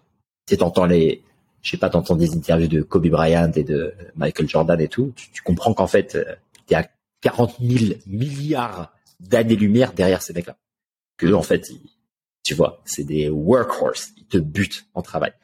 Donc, je ne sais pas encore dans le dans la, dans la partie athlétique si j'aurai le même regard, mais là dans la partie un peu entrepreneuriale, je me rends compte ou bien j'entends de plus en plus ou j'accepte, tu vois, l'idée que OK, il y a le travail, les mecs te tuent en termes de travail, tu vois, ils bossent dix fois plus que toi, dix fois mieux que toi, ils sont beaucoup plus intelligents, compétents, ils se mais ils s'arrachent, tu vois, la gueule par rapport à toi et en même temps parmi eux, ils reconnaissent le fait que ouais, en fait, j'étais aussi à un bon endroit à un bon moment au bout d'un moment.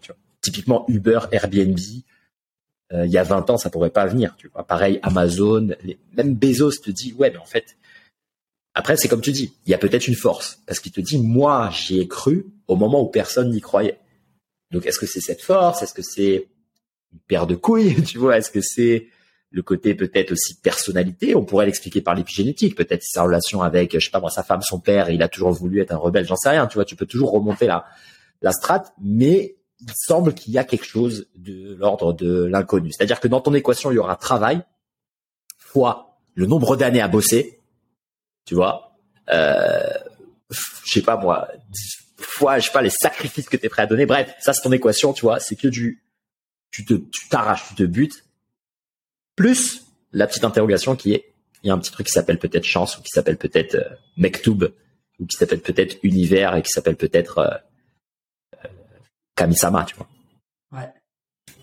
ouais, mais ça, ça, j'en, on va dire que depuis quelques années où, voilà, je, je mets en avant un peu le côté un peu spiritualité.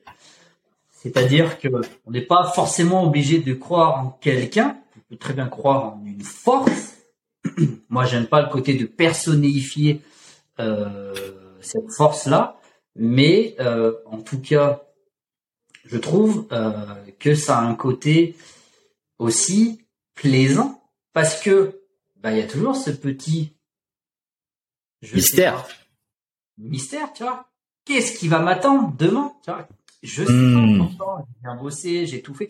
Ouais, mais peut-être que tu traverses la rue, tu tapes la discuter avec un mec, tac, le mec il se souvient de toi, la semaine d'après il t'appelle. Hmm. Voilà, tu vois, et c'est ça que j'aime, euh, j'aime ce côté, euh, ouais, ce côté aléatoire quand même de la vie. On est des entrepreneurs. Hmm. On, on a une vie même si on est cadré, etc., on aime l'aléatoire et on va chercher cet aléatoire, on va chercher l'expérience, on va chercher tout ça. Donc en fait, ouais, pour moi, ça me semble logique d'avoir cette espèce de, de, de force au-dessus de nous qui euh, guide, et après, c'est à nous d'aller chercher euh, les indices et après de passer à l'action euh, lorsque le moment est venu. Y a-t-il une vie après la mort? Est-ce qu'on rejoint cette force Est-ce qu'on comprend en fait qui est derrière, qui se manigance derrière ce jeu de la vie Moi, je me plais à dire qu'il y a alors, une vie, je sais pas, mais qu'on rejoint quelque chose, ouais. Ok. Voilà, on rejoint cette force. Si je devais un peu imaginer le, euh, un peu imaginer le, le- le- la façon de voir les choses, je verrais bien ça un peu comme euh, la force euh, chez les Jedi. Tu vois Ouais. Mais d'ailleurs, grosse influence japonaise, hein, les Jedi. C'est des samouraïs, en fait, tu vois. Tu vois, Ouais. même JDI, c'est- tout ça, c'est japonais, même les casques et tout. euh. Je viens de me faire, euh, c'est, je sais pas, récemment, qu'on m'en a parlé, je c'est tellement vrai. Donc, euh, donc ouais, énorme. Ok, la force euh, chez les Jedi. c'est lequel?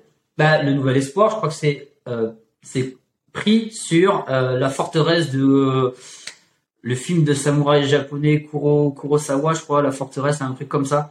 Euh, je Mhm. crois que le premier épisode euh, de donc le Nouvel Espoir, je crois que c'est calqué là-dessus, un truc comme ça. Il y a un lien très fort entre. Et euh, voilà, donc ouais, moi si je devais expliquer ça, sans le côté euh, on bouge les objets, etc. Mais ce côté force, je j'irais vers quelque chose comme ça, tu vois. Hmm. Ok. Et après, comme les Jedi, c'est-à-dire on est plus ou moins sensible à cette force, donc on repère les indices plus ou moins dans l'espace, dans l'environnement, et après on fait nos choix, on actionne, on est là au bon moment, etc. Parce que on a reconnu. Pas de curiosité plus que ça d'aller trouver cette force pendant que t'es vivant? Bah,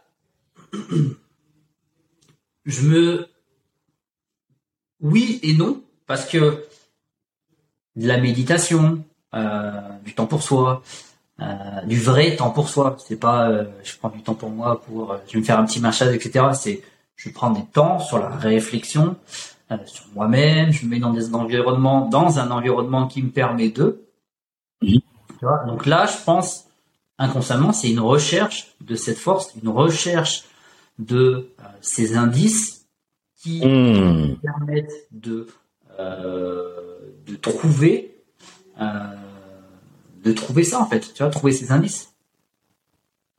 Que penses-tu alors des gens qui vont vers cette voie où ils veulent absolument savoir et ils veulent absolument avoir l'expérience intangible avant même l'expérience physique? Je te donne des exemples classiques, euh, le moine euh, tibétain qui va méditer euh, pour avoir des états de transe ou je sais pas quoi pendant 50 ans, l'utilisateur abusif peut-être de psychédéliques, DMT, etc.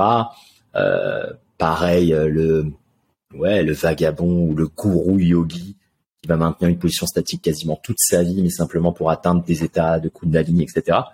Qu'est-ce que tu penses de de ça? Est-ce que pour toi c'est Enfin ouais, qu'est-ce que tu peux me dire là-dessus? Est-ce que c'est J'ai pas envie de t'influencer, donc je vais te dire voilà, qu'est-ce que tu peux me dire là-dessus? De ces gens qui veulent à tout prix, tu vois, euh, comprendre ou atteindre cet extra et pas être comme dans la matière. Quelqu'un qui va jusqu'au bout de son idée. Qu'importe l'idée mais quelqu'un qui va au bout. Déjà pour moi j'ai un immense respect et, on devrait tous en inspirer. Vraiment. Parce que c'est des gens c'est une dévotion totale à euh, ce- cette vérité qu'ils ont besoin de découvrir. Parce qu'en fait ils cherchent à découvrir une vérité. Et quelqu'un qui cherche à découvrir une vérité on ne peut que euh, que être admiratif que ça soit euh, j'en sais rien moi trouver euh, trouver euh, le, le nombre d'or dans l'univers trouver voilà Les chercheurs. voilà, c'est c'est chercheur parce qu'en fait chercheur c'est pas forcément le chercheur universitaire, un moine qui atteint cette espèce d'état de transe dans la méditation et dans les prières. Pour moi, c'est un chercheur. Il va au-delà, tu vois. Euh, donc pour moi, ces gens, c'est euh, euh, on devrait on devrait pouvoir s'en- on devrait s'en inspirer et ils nous montrent qu'on peut dépasser nos, nos limitations d'être humain en tant que, en tant que tel. Tu vois?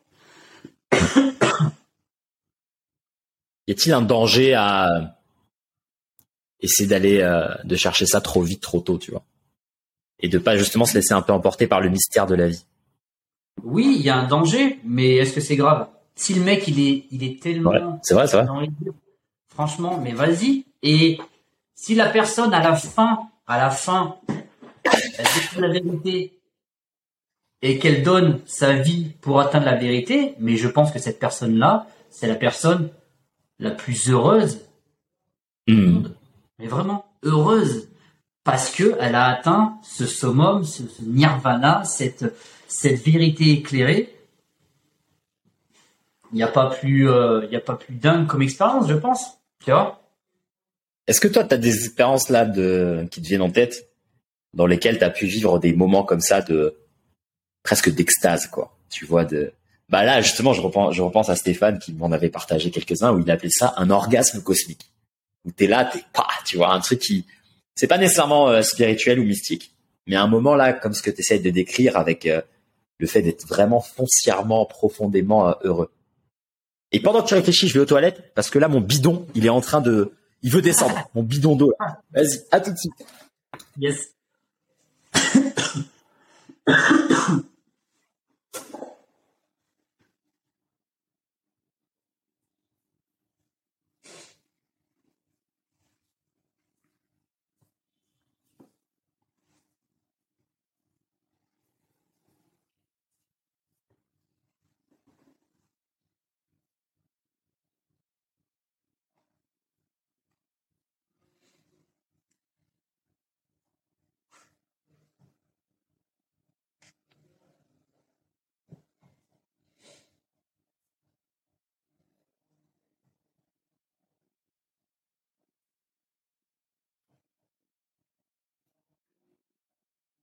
On est là, de retour.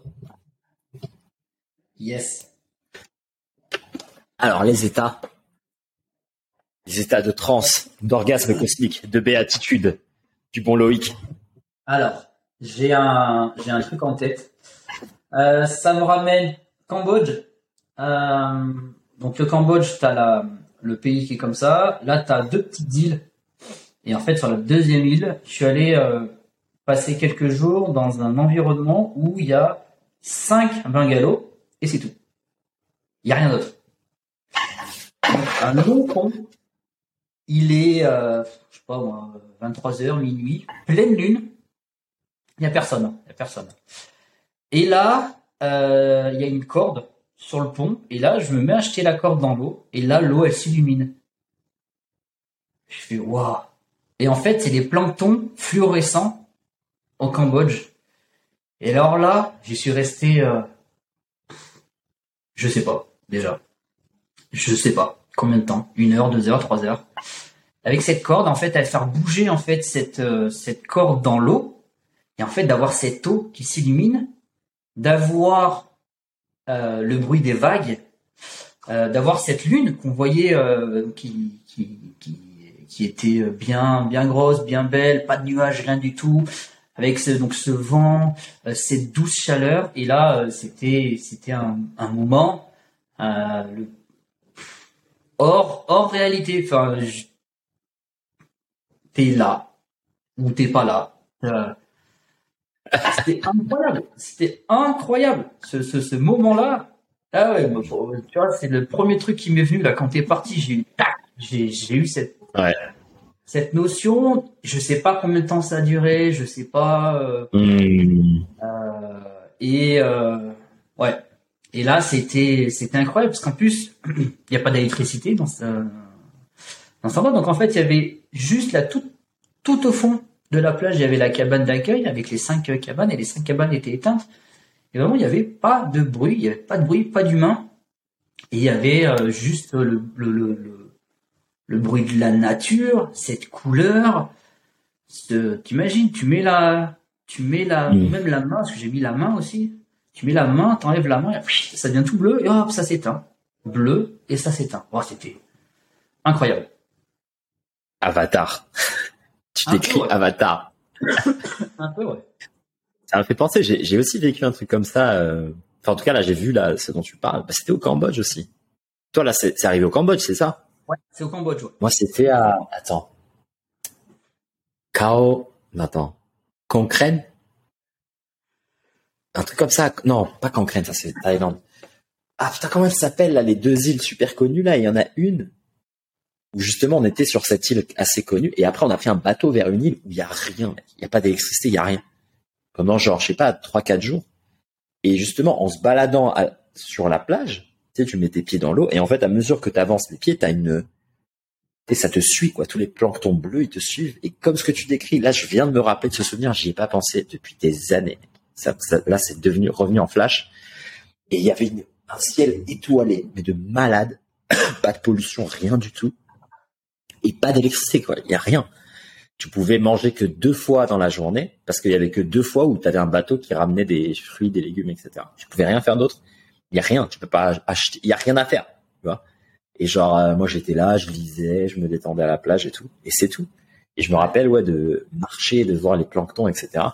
truc de dingue. Et tu sais t'es dans des bungalows mais tout pourri quoi, en bois et C'est pas un hôtel le truc. Il y a rien. Il y a rien. C'est dans des t'es dans des cabanes en bois quoi. Tu vois.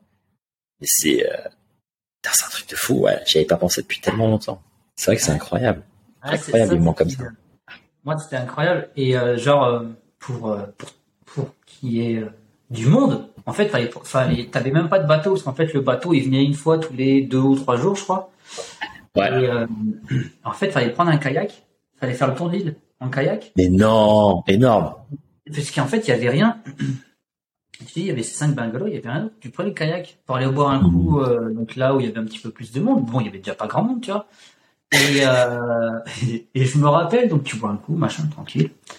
Puis là, tu fais, tiens, il est 16, il est 16 heures. Ah putain, le ciel il tombe. Merde. Faut rentrer. Et là, mon gars, à 17 heures, parce que bah là-bas, tu vas, tu connais quoi. 17 heures, plus de lumière plus d'électricité, plus rien, parce qu'il y a, il y a pas de, là, la lune en plus, bah il y avait pas la lune à ce moment-là. Tu en kayak, s'il te plaît, à ramer dans la nuit noire la plus totale, ton téléphone pour s'éclairer, pour essayer de faire une espèce de de, de lampe. Et euh, c'est parti pour une heure de kayak dans le noir. Tu sais pas où tu vas. Incroyable. Les expériences quoi. les vraies expériences de vie à bourlinguer en Asie du Sud-Est et à, te rendre compte que, mais en fait, t'es pas préparé, quoi. Mais du tout. tu n'es pas préparé à ton environnement naturel. Non, mais c'est incroyable. Là, ça me donne envie, là, de, ouais, de, faire des expériences comme ça, là. Ça fait bien longtemps, là. Je pense que quand tu commences aussi à beaucoup voyager, euh, malgré toi, tu rentres aussi dans certaines habitudes, des routines, de trouver, un peu le même type d'endroit. Et petit à petit, tu, quittes aussi ce monde du voyage un peu plus euh, primal, naturel. Tu vois, tu as, des standards qui augmentent, tu as euh, ce dont tu as besoin. Tu vois, moi, je peux pas, par exemple, à chaque fois que je fais le choix d'un appartement ou d'un studio, d'un bungalow, peu importe dans le pays dans lequel je vais, je regarde toujours des, des mêmes, on va dire les mêmes paramètres. Tu vois, ne serait-ce que proximité avec une salle, euh, est-ce qu'il y a de la lumière, est-ce que je suis dans un endroit calme, tu vois, est-ce que j'ai de l'espace, enfin des choses comme ça. Et tout début, c'était pas du tout le cas. Quand je m'en foutais, je me disais vas-y, je veux juste un toit, peu importe où, peu importe quand. Je vais marcher 40 40 euh, minutes s'il le faut pour aller à la salle, je m'en fous. Et, euh, et, donc ouais, là, cette expérience-là, c'était aussi à une, à une, période de ma vie où j'étais encore un peu euh, route, quoi, tu sais, le vagabond, le sac à dos, et on y va, quoi. Et, euh, et c'est vrai que ça fait longtemps que j'ai pas fait ça. Et est-ce que toi, là, dans tes voyages, parce que je sais aussi que cette année, tu reprends, tu pars aussi en vadrouille, est-ce que tu t'as remarqué ça? Qu'à mesure, peut-être c'est l'âge, peut-être c'est le confort de vie, peut-être c'est les attentes. Est-ce que tu as remarqué que tes standards ils changent et, et est-ce que tu as encore cette énergie et cette fougue de peut-être il y a 10 ans où tu peux te permettre d'y aller euh, avec 20 balles en poche et tu t'en fous quoi, tu as ton backpack et tu vas Alors euh, en fait, j'essaye de retrouver ces sensations-là quand je voyage. Euh, hmm. Alors avant, je pouvais faire que ça. Je partais, je m'en battais les couilles, mais Parfait. Tu dors, euh, t'es tête, bah, tu dors, parce que je dors bien sur la plage, tu prends ton sac et tu dors sur la plage, il y a pas, y a, plus de guest house, il y a plus de guest house. Euh, donc maintenant, tu vois, j'essaye de retrouver euh, ça. C'est pour ça que euh, moi, le voyage à Cuba m'a fait du bien parce que je me suis vraiment retrouvé dans des galères, tu vois. Je me suis retrouvé mmh. à genre à m'entraîner euh, à Trinidad sur le toit d'un d'une maison En fait, le mec, c'était un jeune. Il avait soudé genre des plaques de moteur sur des barres, des trucs comme ça. Et mec, je lui dis, euh, putain, je lui dis, mais c'est à toi ça Ouais, ouais. Euh, je lui dis, euh, je suis, je suis euh, coach sportif en France. Je te fais un cours et tu me laisses m'entraîner. Comme ça, je lui dis. Je lui dis, demain 6 heures. Il me dit, ah ouais, ah ouais, grave chaud. Donc le lendemain tu vois, avoir des compétences utiles, toujours des compétences qui servent. Sur toi, à 6 heures du matin, à s'entraîner, à s'entraîner avec le mec, tu vois. Et donc, je lui apprends pour qu'il prenne du poids, parce qu'il était tout maigrichon, le poids. Donc, je lui apprends, machin, pendant une heure. Et après, bah, j'ai pu me servir, euh, servir son, son, son, son appareil. Son matos, ouais. Son matos, une planche. Euh, ouais, c'était des, des roulements, c'était des moteurs, c'était des barres de je sais pas quoi. Il y a plein Incroyable et c'était c'était incroyable tu vois ouais bah je cherche quand même ces expériences là mais par contre aussi maintenant quand je finis mes voyages ça me ça me rince hein, euh, je me prends toujours euh, quelques jours là gros confort ouais. euh, voilà juste euh, sport manger dormir plage sport manger dormir Donc, ouais, bah. Maintenant les salles de d'hôtel faut obligatoirement qu'il y ait une salle de sport et qu'elle soit équipée parce que bon qu'il y a un mmh. Euh, voilà. Euh, donc maintenant, ouais, maintenant quand je voyage, j'essaye de garder ce côté vraiment expérience, mais aussi maintenant contrebalance et en fin de voyage pour bien récupérer, euh, je me je me fais vraiment cette partie tranquille récupération. Ouais, bah. je suis je suis pareil. Je pense que c'est c'est quelque chose que j'ai implémenté juste l'an dernier quand j'ai quitté la la Thaïlande où j'ai pris deux jours justement dans une autre partie de l'île là de Kopangan qui est justement ultra calme, un peu plus euh, fancy, tu vois, où t'as un bungalow, tu sais, tout en bois, machin traditionnel taille, mais bien quoi, pas un truc de boui-boui où c'est élégant, c'est beau, euh, il y a la clim, il y a des bons trucs et tout, avec une belle vue, t'as une piscine pour toi, euh, dans une jungle quoi, mais vraiment ultra clean, propre. Il y a plein de gens qui travaillent dans cet établissement qui est gigantesque et tout. Donc ouais, ça m'a pris, voilà, j'ai fait ça une fois l'an dernier, deux jours. Et puis là, là, en quittant le Japon, euh, je suis parti à Hakone. Je sais pas si t'as été à Hakone. Non. Tu sais où t'as les onsen. C'est pas mal, c'est dans les montagnes japonaises.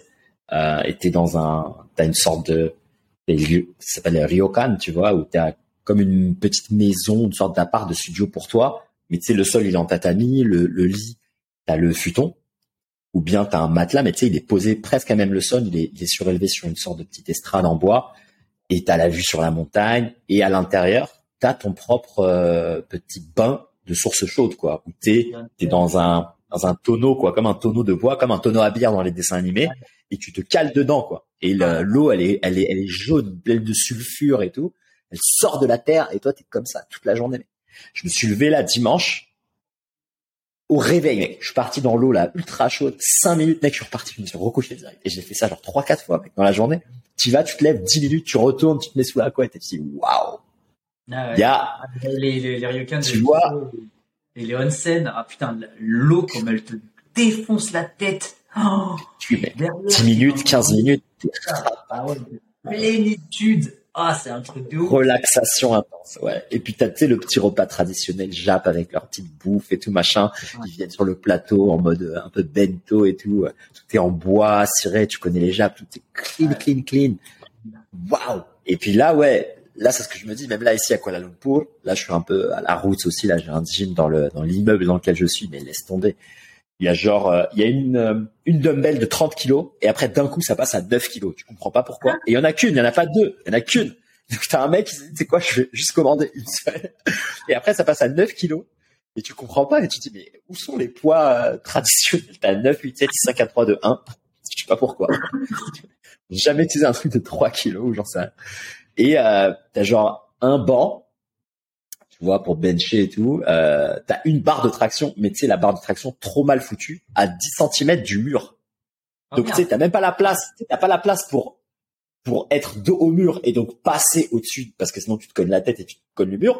Et quand t'es en face du mur, mais c'est tellement proche que tu sais, tes jambes quand elles vont en avant, bah tes genoux ils touchent le mur. Et moi quand je suis en bas et que je suis juste en suspension passive et que je retourne de mes de ma traction quoi, je redescends, bah, t'as même ma poitrine qui touche le mur. Enfin, le truc est trop mal foutu quoi. Les mecs sont pas réfléchis du tout. Après, t'as genre cinq tapis de course euh, moisis, quoi. Que bon, déjà, moi, j'utilise jamais les tapis de course. Mais même là, dans le cas où j'ai envie de me faire un petit truc en mode, tu le mets en pente, tu fais des marches à reculons, pourquoi pas. Mais là, y a rien. C'est tellement nul. Et, euh, et, voilà, là, je suis en mode, tu vois, j'y vais tous les matins à 5 heures, je suis là tout seul, ta, ta, ta, je soulève les, tu sais, tu fais euh, comme tu peux, quoi. Tu fais des gros trucs à la Arnold, tu fais des, des shoulder press comme ça, bien énervé. Et tu te mets un tarif tout seul, tu vois.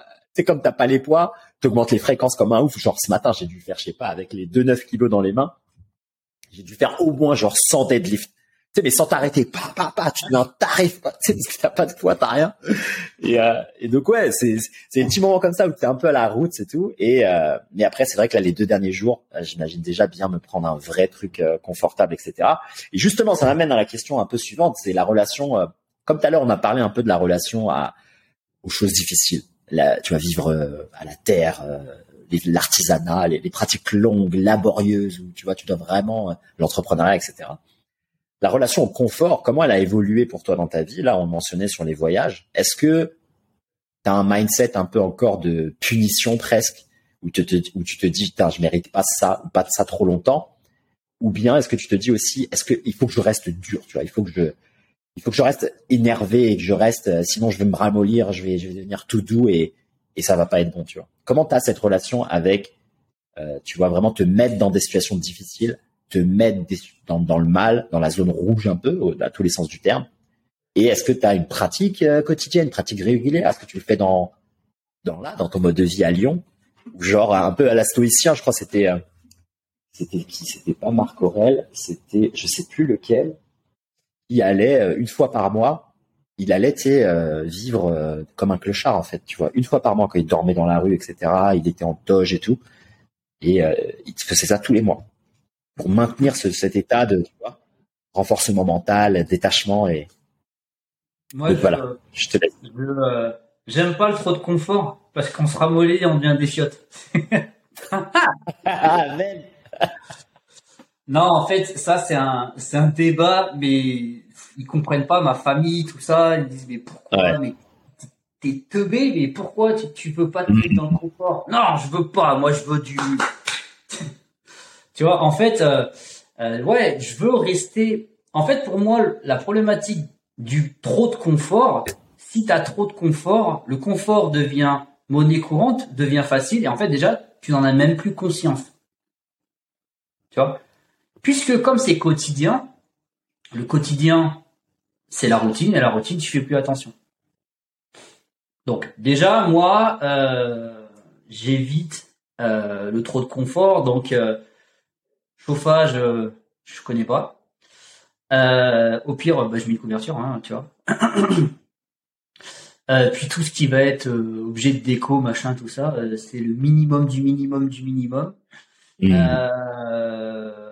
donc, par ma vie quotidienne, j'évite de d'être trop dans dans le dans le confort, clairement. Donc après, ça souvent ça met de l'incompréhension. Voilà. Pourquoi? Alors que tu pourrais, tu vois, tu pourrais machin, tu pourrais, je sais pas moi, pour un truc confortable, ça. Ouais, mais en fait, si je l'ai tout le temps ce truc confortable, bah en fait, je, ne ferai plus attention à ce confort mmh. puisque ça. tu vois? Euh, j'ai beau avoir euh, une table à manger, euh, un canapé, tout ça, je continue à manger par terre sur ma table, ma petite table, tu vois? Parce que c'est tout con, mais j'aime bien être par terre à manger sur un truc dur. Tu vois, comme ça, et si je me cale devant un film, et eh ben, au bout d'une heure, je vais me lever parce que j'ai trop mal au cul. Et après, par contre, je vais me poser sur le canapé.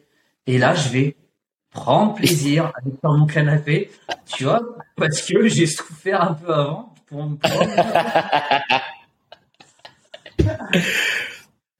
Mais est-ce que c'est une relation de, de, torture ou c'est plus, euh, comme tu le disais, un peu euh, sorte de renforcement euh, mental permanent Et pourquoi le faire? Tu vois? Pourquoi c'est important pour toi? Et pourquoi on est comme ça? Et pourquoi est-ce que c'est pas aussi euh, la peur de lâcher prise, la peur de de profiter, le manque d'estime de, de soi qui te dit que non, tu ne mérites pas, etc., etc. Alors non, moi personnellement, je le vois pas du tout comme étant quelque chose tu ne mérites pas, euh, c'est pas bien, ouais. pas, du tout. Euh, ça, voilà, je travaille, euh, je m'arrache, euh, je m'arrache bien dans mon taf, tu vois, je fais du bon taf, tout ça, je gagne bien ma vie. Tant mieux. Voilà, je, je veux me faire plaisir, je veux me faire plaisir, tu vois. Si j'ai envie d'aller prendre un week-end, un week-end spa, un week-end machin, où je vais passer mon, mon temps dans un truc. Un voyage. Bah voilà, tu vois. Le voyage, euh, tu vois, j'ai pas mal enchaîné. Euh, j'ai fait des voyages, des city trips euh, l'année dernière. voilà, ça, aucun problème. Mais c'est juste une question au niveau du confort. Pour moi, c'est vraiment, en fait, à trop de confort, on devient, on devient plus plus faible. Mhm. puisque nos, nos, nos, standards en fait on évolue et on se retrouve comme on voit un peu certaines personnes après le français en voyage tu vas voir ce que de quoi je parle euh, S'il n'y a pas deux bouteilles d'eau dans la chambre d'hôtel, c'est la fin du monde. Euh, si la a pas de la 5G, c'est la fin du monde. Et moi, ils me font péter un, câble, les Français. ah, je te jure. Ah, je te jure.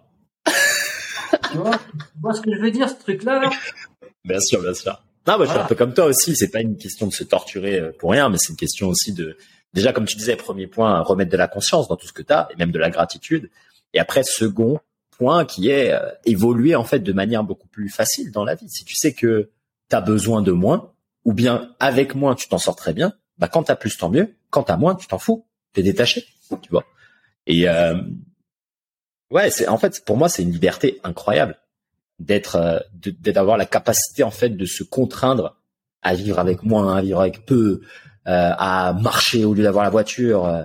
Moi c'est ce que je dis, je donne toujours toujours cet exemple. Moi j'ai pas le permis. Tu vois, je l'ai jamais passé. J'en ai toujours eu rien à foutre du permis euh, voiture. Je sais pas pourquoi. C'est une mode de t'as 18 ans, machin et tout. Moi, cet argent-là, je l'ai pris, je suis parti au Japon. Tu vois Jusqu'à maintenant, je sais pas conduire et tout. Ça me gêne pas. J'ai deux jambes. Je peux marcher. Si un jour j'en ai pas deux, je peux rouler. Il y a des taxis, il y a machin, il y a pas. S'il y a pas, il y a un, il y a un cheval et tout. S'il y a pas, je peux me débrouiller. Marcher sur les mains, je vais m'en sortir. Tu vois Alors évidemment, ça peut-être, ça te retire le fait de ah, tu peux pas faire de road trip dans le désert. Ça, c'est ce que les gens me disent. Et là, je me dis, mais mec, dans ta vie, combien de road trip dans le désert t'as fait? Dis-moi. mais zéro ou un dans ta vie, peut-être. C'est un voyageur. Mais le reste du temps, t'es comme tout le monde. T'es dans le métro, dans le bus, ou euh, c'est juste t'es un flemmard. Tu marches pas et tu veux pas apprendre à, à avoir un scooter ou j'en sais rien. Mais tu vois ce que je veux dire? C'est des fois, on a des tu sais, il faut la bagnole, il faut deux bagnoles, il faut la maison avec le chien. Etc. Mais pourquoi en fait? On se pose jamais la question parce que comme tu dis, en fait, ce confort, il augmente nos standards et on se rend pas compte qu'on est tellement dépendant de ça qu'on devient fragile, complètement, euh, complètement quoi. Et, et que en fait, on est presque, on vit, on est dans une désillusion, mais incroyable. Il y a des gens, ils veulent, ils peuvent pas aller dans certaines villes parce qu'il n'y a pas Uber. Et ils se disent mais je comprends pas, c'est la base. Mais il y a pas, c'est pas la base, mec. La base, c'est t'as des jambes et tu marches. Tu vois, et, même sans aller euh, sur ce, on va dire, c'est un peu caricatural, tu vois, je dis ça aussi pour rigoler, mais tu vois, comme, tu le sais, combien de gens sont incapables de faire une randonnée sans être claqués, tu vois? Des mecs qui vont marcher, euh, je sais pas moi. Par exemple, tu arrives euh, dans ton train, tu arrives dans cette nouvelle ville, il n'y a pas de taxi ou je sais pas quoi parce qu'il est trop tard, il y a eu un retard de train ou d'avion, j'en sais rien. Mec, tu dois marcher une heure avec une valise que tu traînes. Mais les gens, au bout de même pas cinq minutes, ils ont mal au bras, là, ils ont le coude, ça me fait trop mal, ah c'est trop lourd, je transpire et tout. Et gros, il faut que tu sois capable de marcher avec deux valises, monter, descendre les marches. je veux dire, c'est là, c'est le truc de base, quoi. Et rien que de se mettre de temps en temps des petits tarifs comme ça, ça te fait du bien. Tu vois, ça te remet. Tu dis, mais ah ouais, là je mérite euh, ma douche chaude le soir ou j'en sais rien, ou je mérite là le lit euh, confortable parce que ça fait trois mois je dors par terre ou ou bien je me le mets tout seul chez moi, je dors par terre, j'ai moins ça, etc. Moi, je trouve que c'est vraiment un outil puissant, quoi. Tu vois ah, bah, ça, a trop de bénéfices. Ça, pour moi, ça a plus de bénéfices que le confort matériel. C'est ça, en fait. C'est-à-dire que le jour où le confort matériel aura plus de bienfaits sur ma santé, sur mon équilibre, etc., sur ma même mon regard sur moi, ce que je pense de moi, eh ben, je, je plongerai plein de balles dans, dans le confort. Mais avoir une baignoire, pas avoir une baignoire, euh, avoir un lit, pas avoir un lit, des rangements, des meubles, etc. Ça, ça a jamais eu des bienfaits pour moi. Mais par contre, être capable de dormir euh, où tu veux, quand tu veux, avec de la lumière ou non, du bruit ou non, seul ou pas seul, ça pour moi c'est un outil plus puissant. Je préfère avoir cette compétence-là, tu vois, de dormir instantanément dans un avion, dans un taxi, dans tout ce que je veux, de pas être dépendant de ah j'ai besoin de mon Mac, de mes boules j'ai besoin de ma petite musique avant de m'endormir. Non mais les gens, j'ai l'impression, en a, ils, sont comme tu disais tout à l'heure, ils sont déjà plus humains, donc. Euh, donc non, rajouter un peu d'inconfort, je pense que ça, ça, ça, ça tellement bien fait, quoi. ouais. Pour moi, c'est trop, ça c'est trop un, pur cadeau pour ne pas l'utiliser. tu, tu, tu prêches un convaincu euh, de chez convaincu. de ouf, des, des... c'est, euh, Ronin. tu vois par exemple, quand tu quand tu voyages à l'étranger et que euh, et que t'es dans des endroits où tu tu- il y a pas de confort, il y a rien, tu vois, il y a rien, il y a rien, il y a rien. Mais tu remercies quand tu rentres chez toi, t'es là, putain, mes gratitudes quand je rentre, mes gratitudes. Ah putain, ah mais merde, putain, le meilleur endroit pour dormir c'est ton lit. tellement, tellement bien, tu vois. Alors que si t'as tout le temps des trucs de ouf, bah ton lit en fait tu t'en fous. Alors que quand t'as dormi dans des endroits pas, pas, pas possibles, enfin moi par exemple, dernier voyage, euh, j'avais un gros transit. Tu vas faire quoi pendant ton transit? Bah je vais dormir. Mais comment ça tu vas dormir? Bah j'ai pris mon sac, je me suis allongé, j'ai dormi. Mais t'as pas besoin de. Mais tu veux que j'ai besoin de quoi? Tu prends ta carcasse, tu la mets à l'horizontale, c'est terminé. C'est ça les conditions pour du sommeil. Tu fermes tes paupières et c'est fini. Après ça, ça se fait tout seul. Tu mets une capuche sur la tête et hop, tu dors, voilà. Là, je reste, euh, moi, je reste complètement halluciné quand, quand je vois certaines personnes, euh, quand tu commences un peu à discuter avec, euh, en coaching, tu vois, tu, tu, putain, mais tu dis, on est à un tel niveau de confort que, Mmh, euh, c'est compliqué, hein. Ça en est, ouf, tu vois, les gens qui te disent, tu vois, moi, un truc qui me fait halluciner, un truc qui me fait halluciner, surtout après Cuba, j'ai envie de leur mettre des tartes. J'aime pas l'eau. J'aime pas l'eau. J'aime pas l'eau. Mec, j'ai galéré à avoir de la flotte et t'aimes pas l'eau. Tu es fait d'eau, mon ami. tu ne l'aimes pas Ouais. Ah ben on est Ah, parti là. Non, mais. On est parti là. C'est terminé. Là, il y a des, il y a des, il y a déjà des boissons qui remplacent l'eau euh, dans les supermarchés. hein. Bah, tu connais l'Asie du Sud-Est avec tout ce qu'ils ont comme, euh, comme Ah ouais. conneries là dans leur Seven Eleven et tout. Mais c'est abusé. Il y a plus d'options non eau que de l'eau, quoi. C'est Ouais. incroyable. Tout est mieux que l'eau, apparemment, tu vois. Plus de vitamines, plus d'énergie, plus de, non mais, gars! Arrêtez, quoi. À Cuba, il y avait de la- l'alcool, il y avait des sodas, il y avait des jus, mais il n'y avait pas d'eau.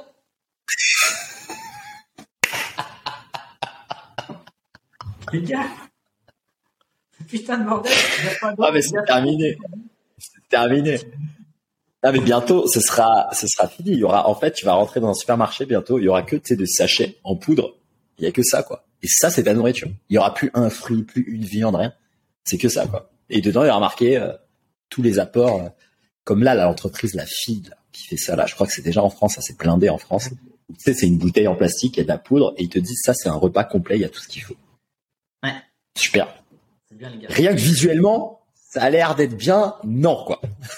Bien tout ce que mon corps ne veut pas. Et, et les gens en sont friands, tu vois. Ouais. Incroyable. Et là, t'as envie de le dire, mais attends, attends, attends, attends, attends. Boire ton truc dégueulasse, t'es ok. D'accord. Par contre, quand tu lui dis, va boire de l'eau, le mec, il est pas ok. Ou alors, euh, dis, bah, faut boire 2 litres dans la journée, mais le mec, euh, t'as l'impression de lui demander le bout de sa vie. Le bout de sa vie. Non, mais, t'es sérieuse? Putain. Ah, j'en peux plus. Je vais l'extraire. Je vais l'extraire du podcast là, ce petit moment. On va rappeler l'importance de l'eau. Je pense que c'est un message euh, qui est nécessaire de partager. Je te remercie, mon Loïc. Et sur de sages paroles et une pétillante conclusion, tu as capté le jeu de mots ou pétillante. Allez, je suis. Allez, je m'en vais. Je vais dormir. Là, c'est la fin de la journée.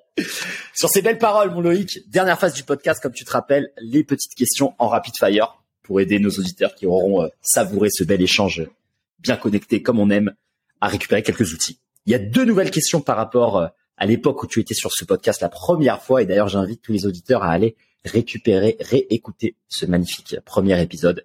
Comme ça on va bien voir l'évolution euh, dans les deux années et puis aussi ce qui maintient, ce qui est, euh, ce qui reste. Ça aussi c'est important. Quels sont les principes qui restent? Quels sont les principes de vie euh, sur lesquels on est intransigeant? Ça aussi je pense que c'est une excellente leçon. Encore une fois par l'exemple de euh, comment rester rester un être entier, intègre, qui suit, qui suit son chemin, son dos. Et donc, des nouvelles questions. on commence. Est-ce que tu es prêt, mon Louis Yes, vas-y. Première question. Si tu n'avais qu'un seul livre à offrir, quel serait ce livre et pourquoi? Alors, euh, j'ai fait une découverte il n'y a pas longtemps sur un livre qui, de base, quand tu le lis comme ça, il a pas d'intérêt. Enfin, pas d'intérêt. Il est très euh, basique. Mais en fait, ça en est tellement basique que ce livre en est devenu intéressant. Je vais te, euh, je vais te dire, mais avant ça, qu'est-ce qui cartonne sur Internet à part les OnlyFans? C'est les vidéos de chats. Là, on est au summum de la conscience, là. Là, on est l'élévation maximale. Vidéo de chat. En fait, le bouquin, c'est se comporter comme un chat. En gros, c'est toutes les questions un peu développement personnel de philo, tout ça, rapporté au mode de vie du chat et comme les gens, ils ont du mal à capter quand tu vas leur filer des trucs un peu compliqués, etc. Ben, ce bouquin, il est simple à lire, hyper ludique, il est basique, il est euh, super mignon parce que tu te rappelles avec le chat ce que tu as fait, etc., etc. Alors le titre exact, je me rappelle plus, mais en gros c'est euh, vivre comme un chat ou se comporter comme un chat. Et euh, ça a été un livre que j'ai lu pendant les vacances de Noël, tranquille, chill. Et je me dis putain, mais en fait c'est du génie parce que il met des des, principes de philo que les gens peuvent avoir du mal à capter de façon très simple en utilisant les chats et c'est une tuerie. Et eh bien magnifique. Est-ce que tu as un exemple? Parce que là je suis trop curieux, j'ai besoin d'un exemple précis, euh, d'un scénario là qui te revient avec un exemple de chat. Eh ben c'est facile, il dit par exemple, euh, le chat n'a pas besoin d'en faire des caisses. Le chat, il entre dans la salle, il est chat, il n'a pas besoin d'être chien. Il n'a pas besoin d'en faire des fioritures. Il n'a pas besoin. Tout le monde sait qu'il est chat et il en impose par lui-même. Et en gros, derrière, mmh. il te dit, bah, toi, n'as pas besoin d'en faire des caisses. Rentre dans cette salle, sois toi-même, comme le chat. Et c'est plein de petites choses comme ça. Là, tu fais, putain, mais c'est trop bien, en fait. J'adore. Ah, bah, génial, je te remercie. Deuxième question. Est-ce que, dans les six derniers mois, tu t'es procuré un objet physique de moins de 100 euros qui a amélioré la qualité de ta vie ou d'une dimension de ta vie de n'importe quelle manière? C'est un objet qui doit être physique et qui doit être en dessous de 100 euros. Ah bah ouais. les euh, les neurospikes, tu vois les boules avec les picots. Alors moi j'en utilise depuis un petit moment mais euh, quotidiennement, je l'ai, je l'ai réutilisé. Euh, j'avais un peu arrêté. J'ai réutilisé et franchement, bah ça, ça aide de ouf, tu vois. Alors il y en a, ils l'utilisent un peu à tout va. Faut pas trop l'utiliser. Faut vraiment avoir ce bon, euh, ce bon rapport entre l'utiliser de façon consciente et utile. Et voilà. Donc pas besoin de l'acheter la marque Neurospike. Hein. On en trouve à 2 euros sur Amazon. Voilà. Petite, petite boule à picot Neurospike là pour, euh, pour l'entraînement, c'est un bijou. Comment tu les utilises? Alors moi, je les utilise euh, surtout sous, euh, pour la stimulation au niveau des pieds et des, et des mains. Parce que là, tu vois, par exemple, habituellement, je suis beaucoup pieds nus, mais il caille en France et, et j'aurais remis les pieds dans les chaussettes, tu vois, dans les chaussures. Et, euh, et en fait, j'ai un peu perdu le contact, euh, le contact du pied avec le sol, tout ça. Mhm. en fait, de réactiver mes pieds, de me sentir beaucoup plus ferme, beaucoup plus dense sur mes appuis. Et, euh, et donc c'est beaucoup mieux. Et au pareil au niveau euh, au niveau des mains en fait, ça me permet d'avoir un meilleur grip puisque dès le début en fait, j'ai euh, tous mes, mes toutes mes cellules en fait de mes mains qui sont préparées et en fait je leur envoie le signal, les gars, on s'active, on est là, Hmm. Voilà. Mais à utiliser avec parcimonie, puisqu'il y en a qui sont trop sensibles des mains, et en fait, ça crée l'inverse. Donc voilà, donc c'est pour ça que c'est un peu utilisé à tout va. Il faut vraiment que ça soit adapté. Donc soit okay. pas, euh, soit balle de golf pour ceux qui ont les mains trop, un petit peu trop euh, sensibles. Ça marche. Bah, écoute, c'est intéressant. On l'avait pas, on l'avait pas mentionné. Troisième question. Si tu n'avais qu'un seul message à laisser à l'humanité avant ton départ physique, quel serait ce message? Ça peut être une citation, un mot, des paroles qu'on pourrait lire avant que tu ne te départes de cette belle enveloppe charnelle. Pour rejoindre la force. Pour rejoindre la force. Euh, ça sera la même euh, la même phrase, la même gimmick euh, qui est qui est la même qui est mon mon depuis depuis plusieurs années. Vis comme si tu devais mourir demain, apprends comme si tu devais vivre pour toujours et bien mettre les deux ensemble et pas l'un séparé de l'autre parce que sinon ça n'a strictement rien à voir. Donc euh, voilà, parce que souvent on va les séparer, les deux, les deux ensemble. Magnifique, magnifique. Quatrième question, ta routine matinale parfaite dans un monde idéal. Ma routine idéale parfaite dans un monde idéal, euh, réveil sans réveil, les oiseaux, le soleil, euh, un grand verre d'eau, un café et bagarre.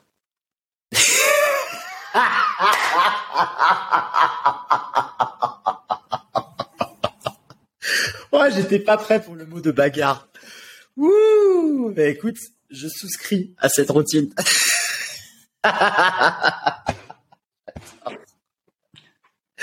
Magnifique, mon Loïc. Cinquième et dernière question. Et pour celle-ci, tu peux prendre le temps qu'il te faut pour répondre. Si tu pouvais te téléporter dans n'importe quel pays, à n'importe quelle époque, quel serait ce pays et quelle serait cette époque et pourquoi? Wow. Euh, alors là, c'est une très bonne question. Je m'attendais pas du tout à ça. Euh,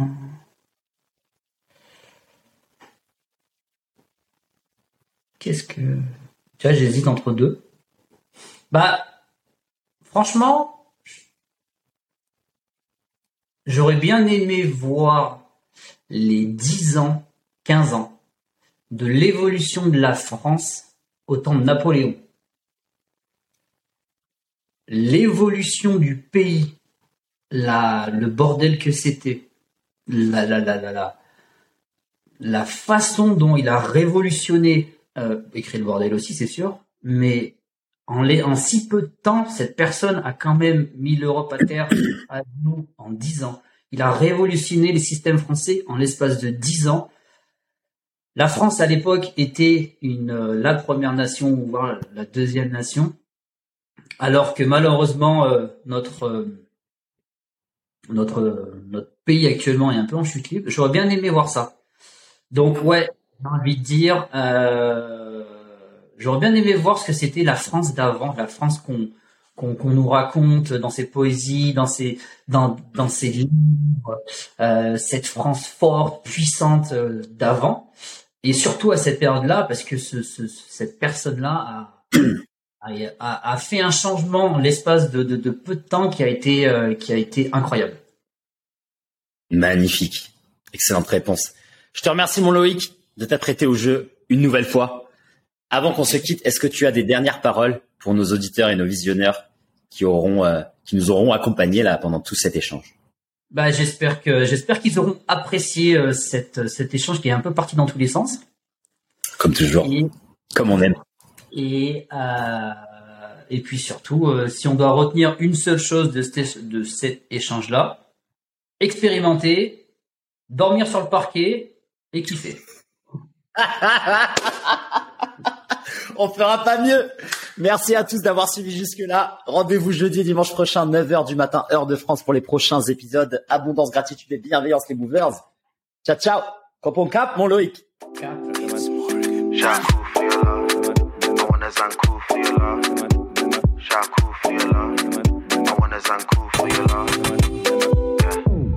Oui les movers, une magnifique conversation cosmique. Comme d'habitude pour retrouver toutes les ressources, tous les liens, tous les ouvrages, toutes les modalités d'entraînement, toutes les philosophies, bref, tout ce qu'on partage sur cet épisode, n'hésitez pas à aller sur la page qui est dédiée à notre invité sur le site. Vous allez pouvoir trouver le lien dans la description.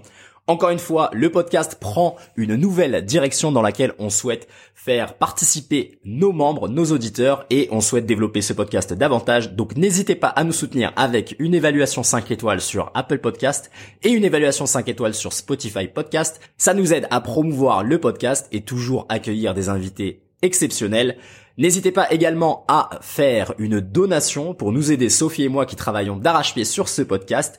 Encore une fois, on accueille également une nouvelle section en début d'épisode réservée aux sponsors. Donc si vous avez un service ou un produit dans la santé, n'hésitez pas à nous contacter et on sera ravi de promouvoir vos services et vos produits à notre audience. N'hésitez pas, le lien est dans la description pour en apprendre un peu plus sur comment devenir un sponsor du podcast Movers. Une dernière chose, le meilleur moyen de soutenir ce podcast est de le partager à vos amis et à vos proches. Donc si vous pensez que ce podcast vous aide d'une quelconque manière, qu'il vous aide à penser différemment, à euh, découvrir de nouvelles méthodes d'entraînement, à découvrir de nouveaux invités, à vous intéresser à différents sujets, parfois tabous, parfois annexes, à étendre euh, vos connaissances et vos compétences, n'hésitez pas à le communiquer à vos proches. Le meilleur moyen de partager ce podcast, c'est réellement le bouche à oreille. Donc n'hésitez pas à partager le lien à vos amis sur WhatsApp, sur Messenger, peu importe. Si vous souhaitez discuter avec l'invité du jour et puis continuer la conversation, n'hésitez pas à rejoindre la communauté des Movers, notre réseau social privé. Vous avez également moyen de télécharger notre application sur Android et iOS. Donc n'hésitez pas, les liens sont dans la description. Rejoignez-nous, c'est gratuit. On peut discuter, échanger et approfondir nos connaissances tous ensemble. Encore une fois, un immense merci euh, pour votre écoute, pour votre attention et pour tout le soutien que vous nous envoyez. Abondance, gratitude et bienveillance les movers. Ciao ciao.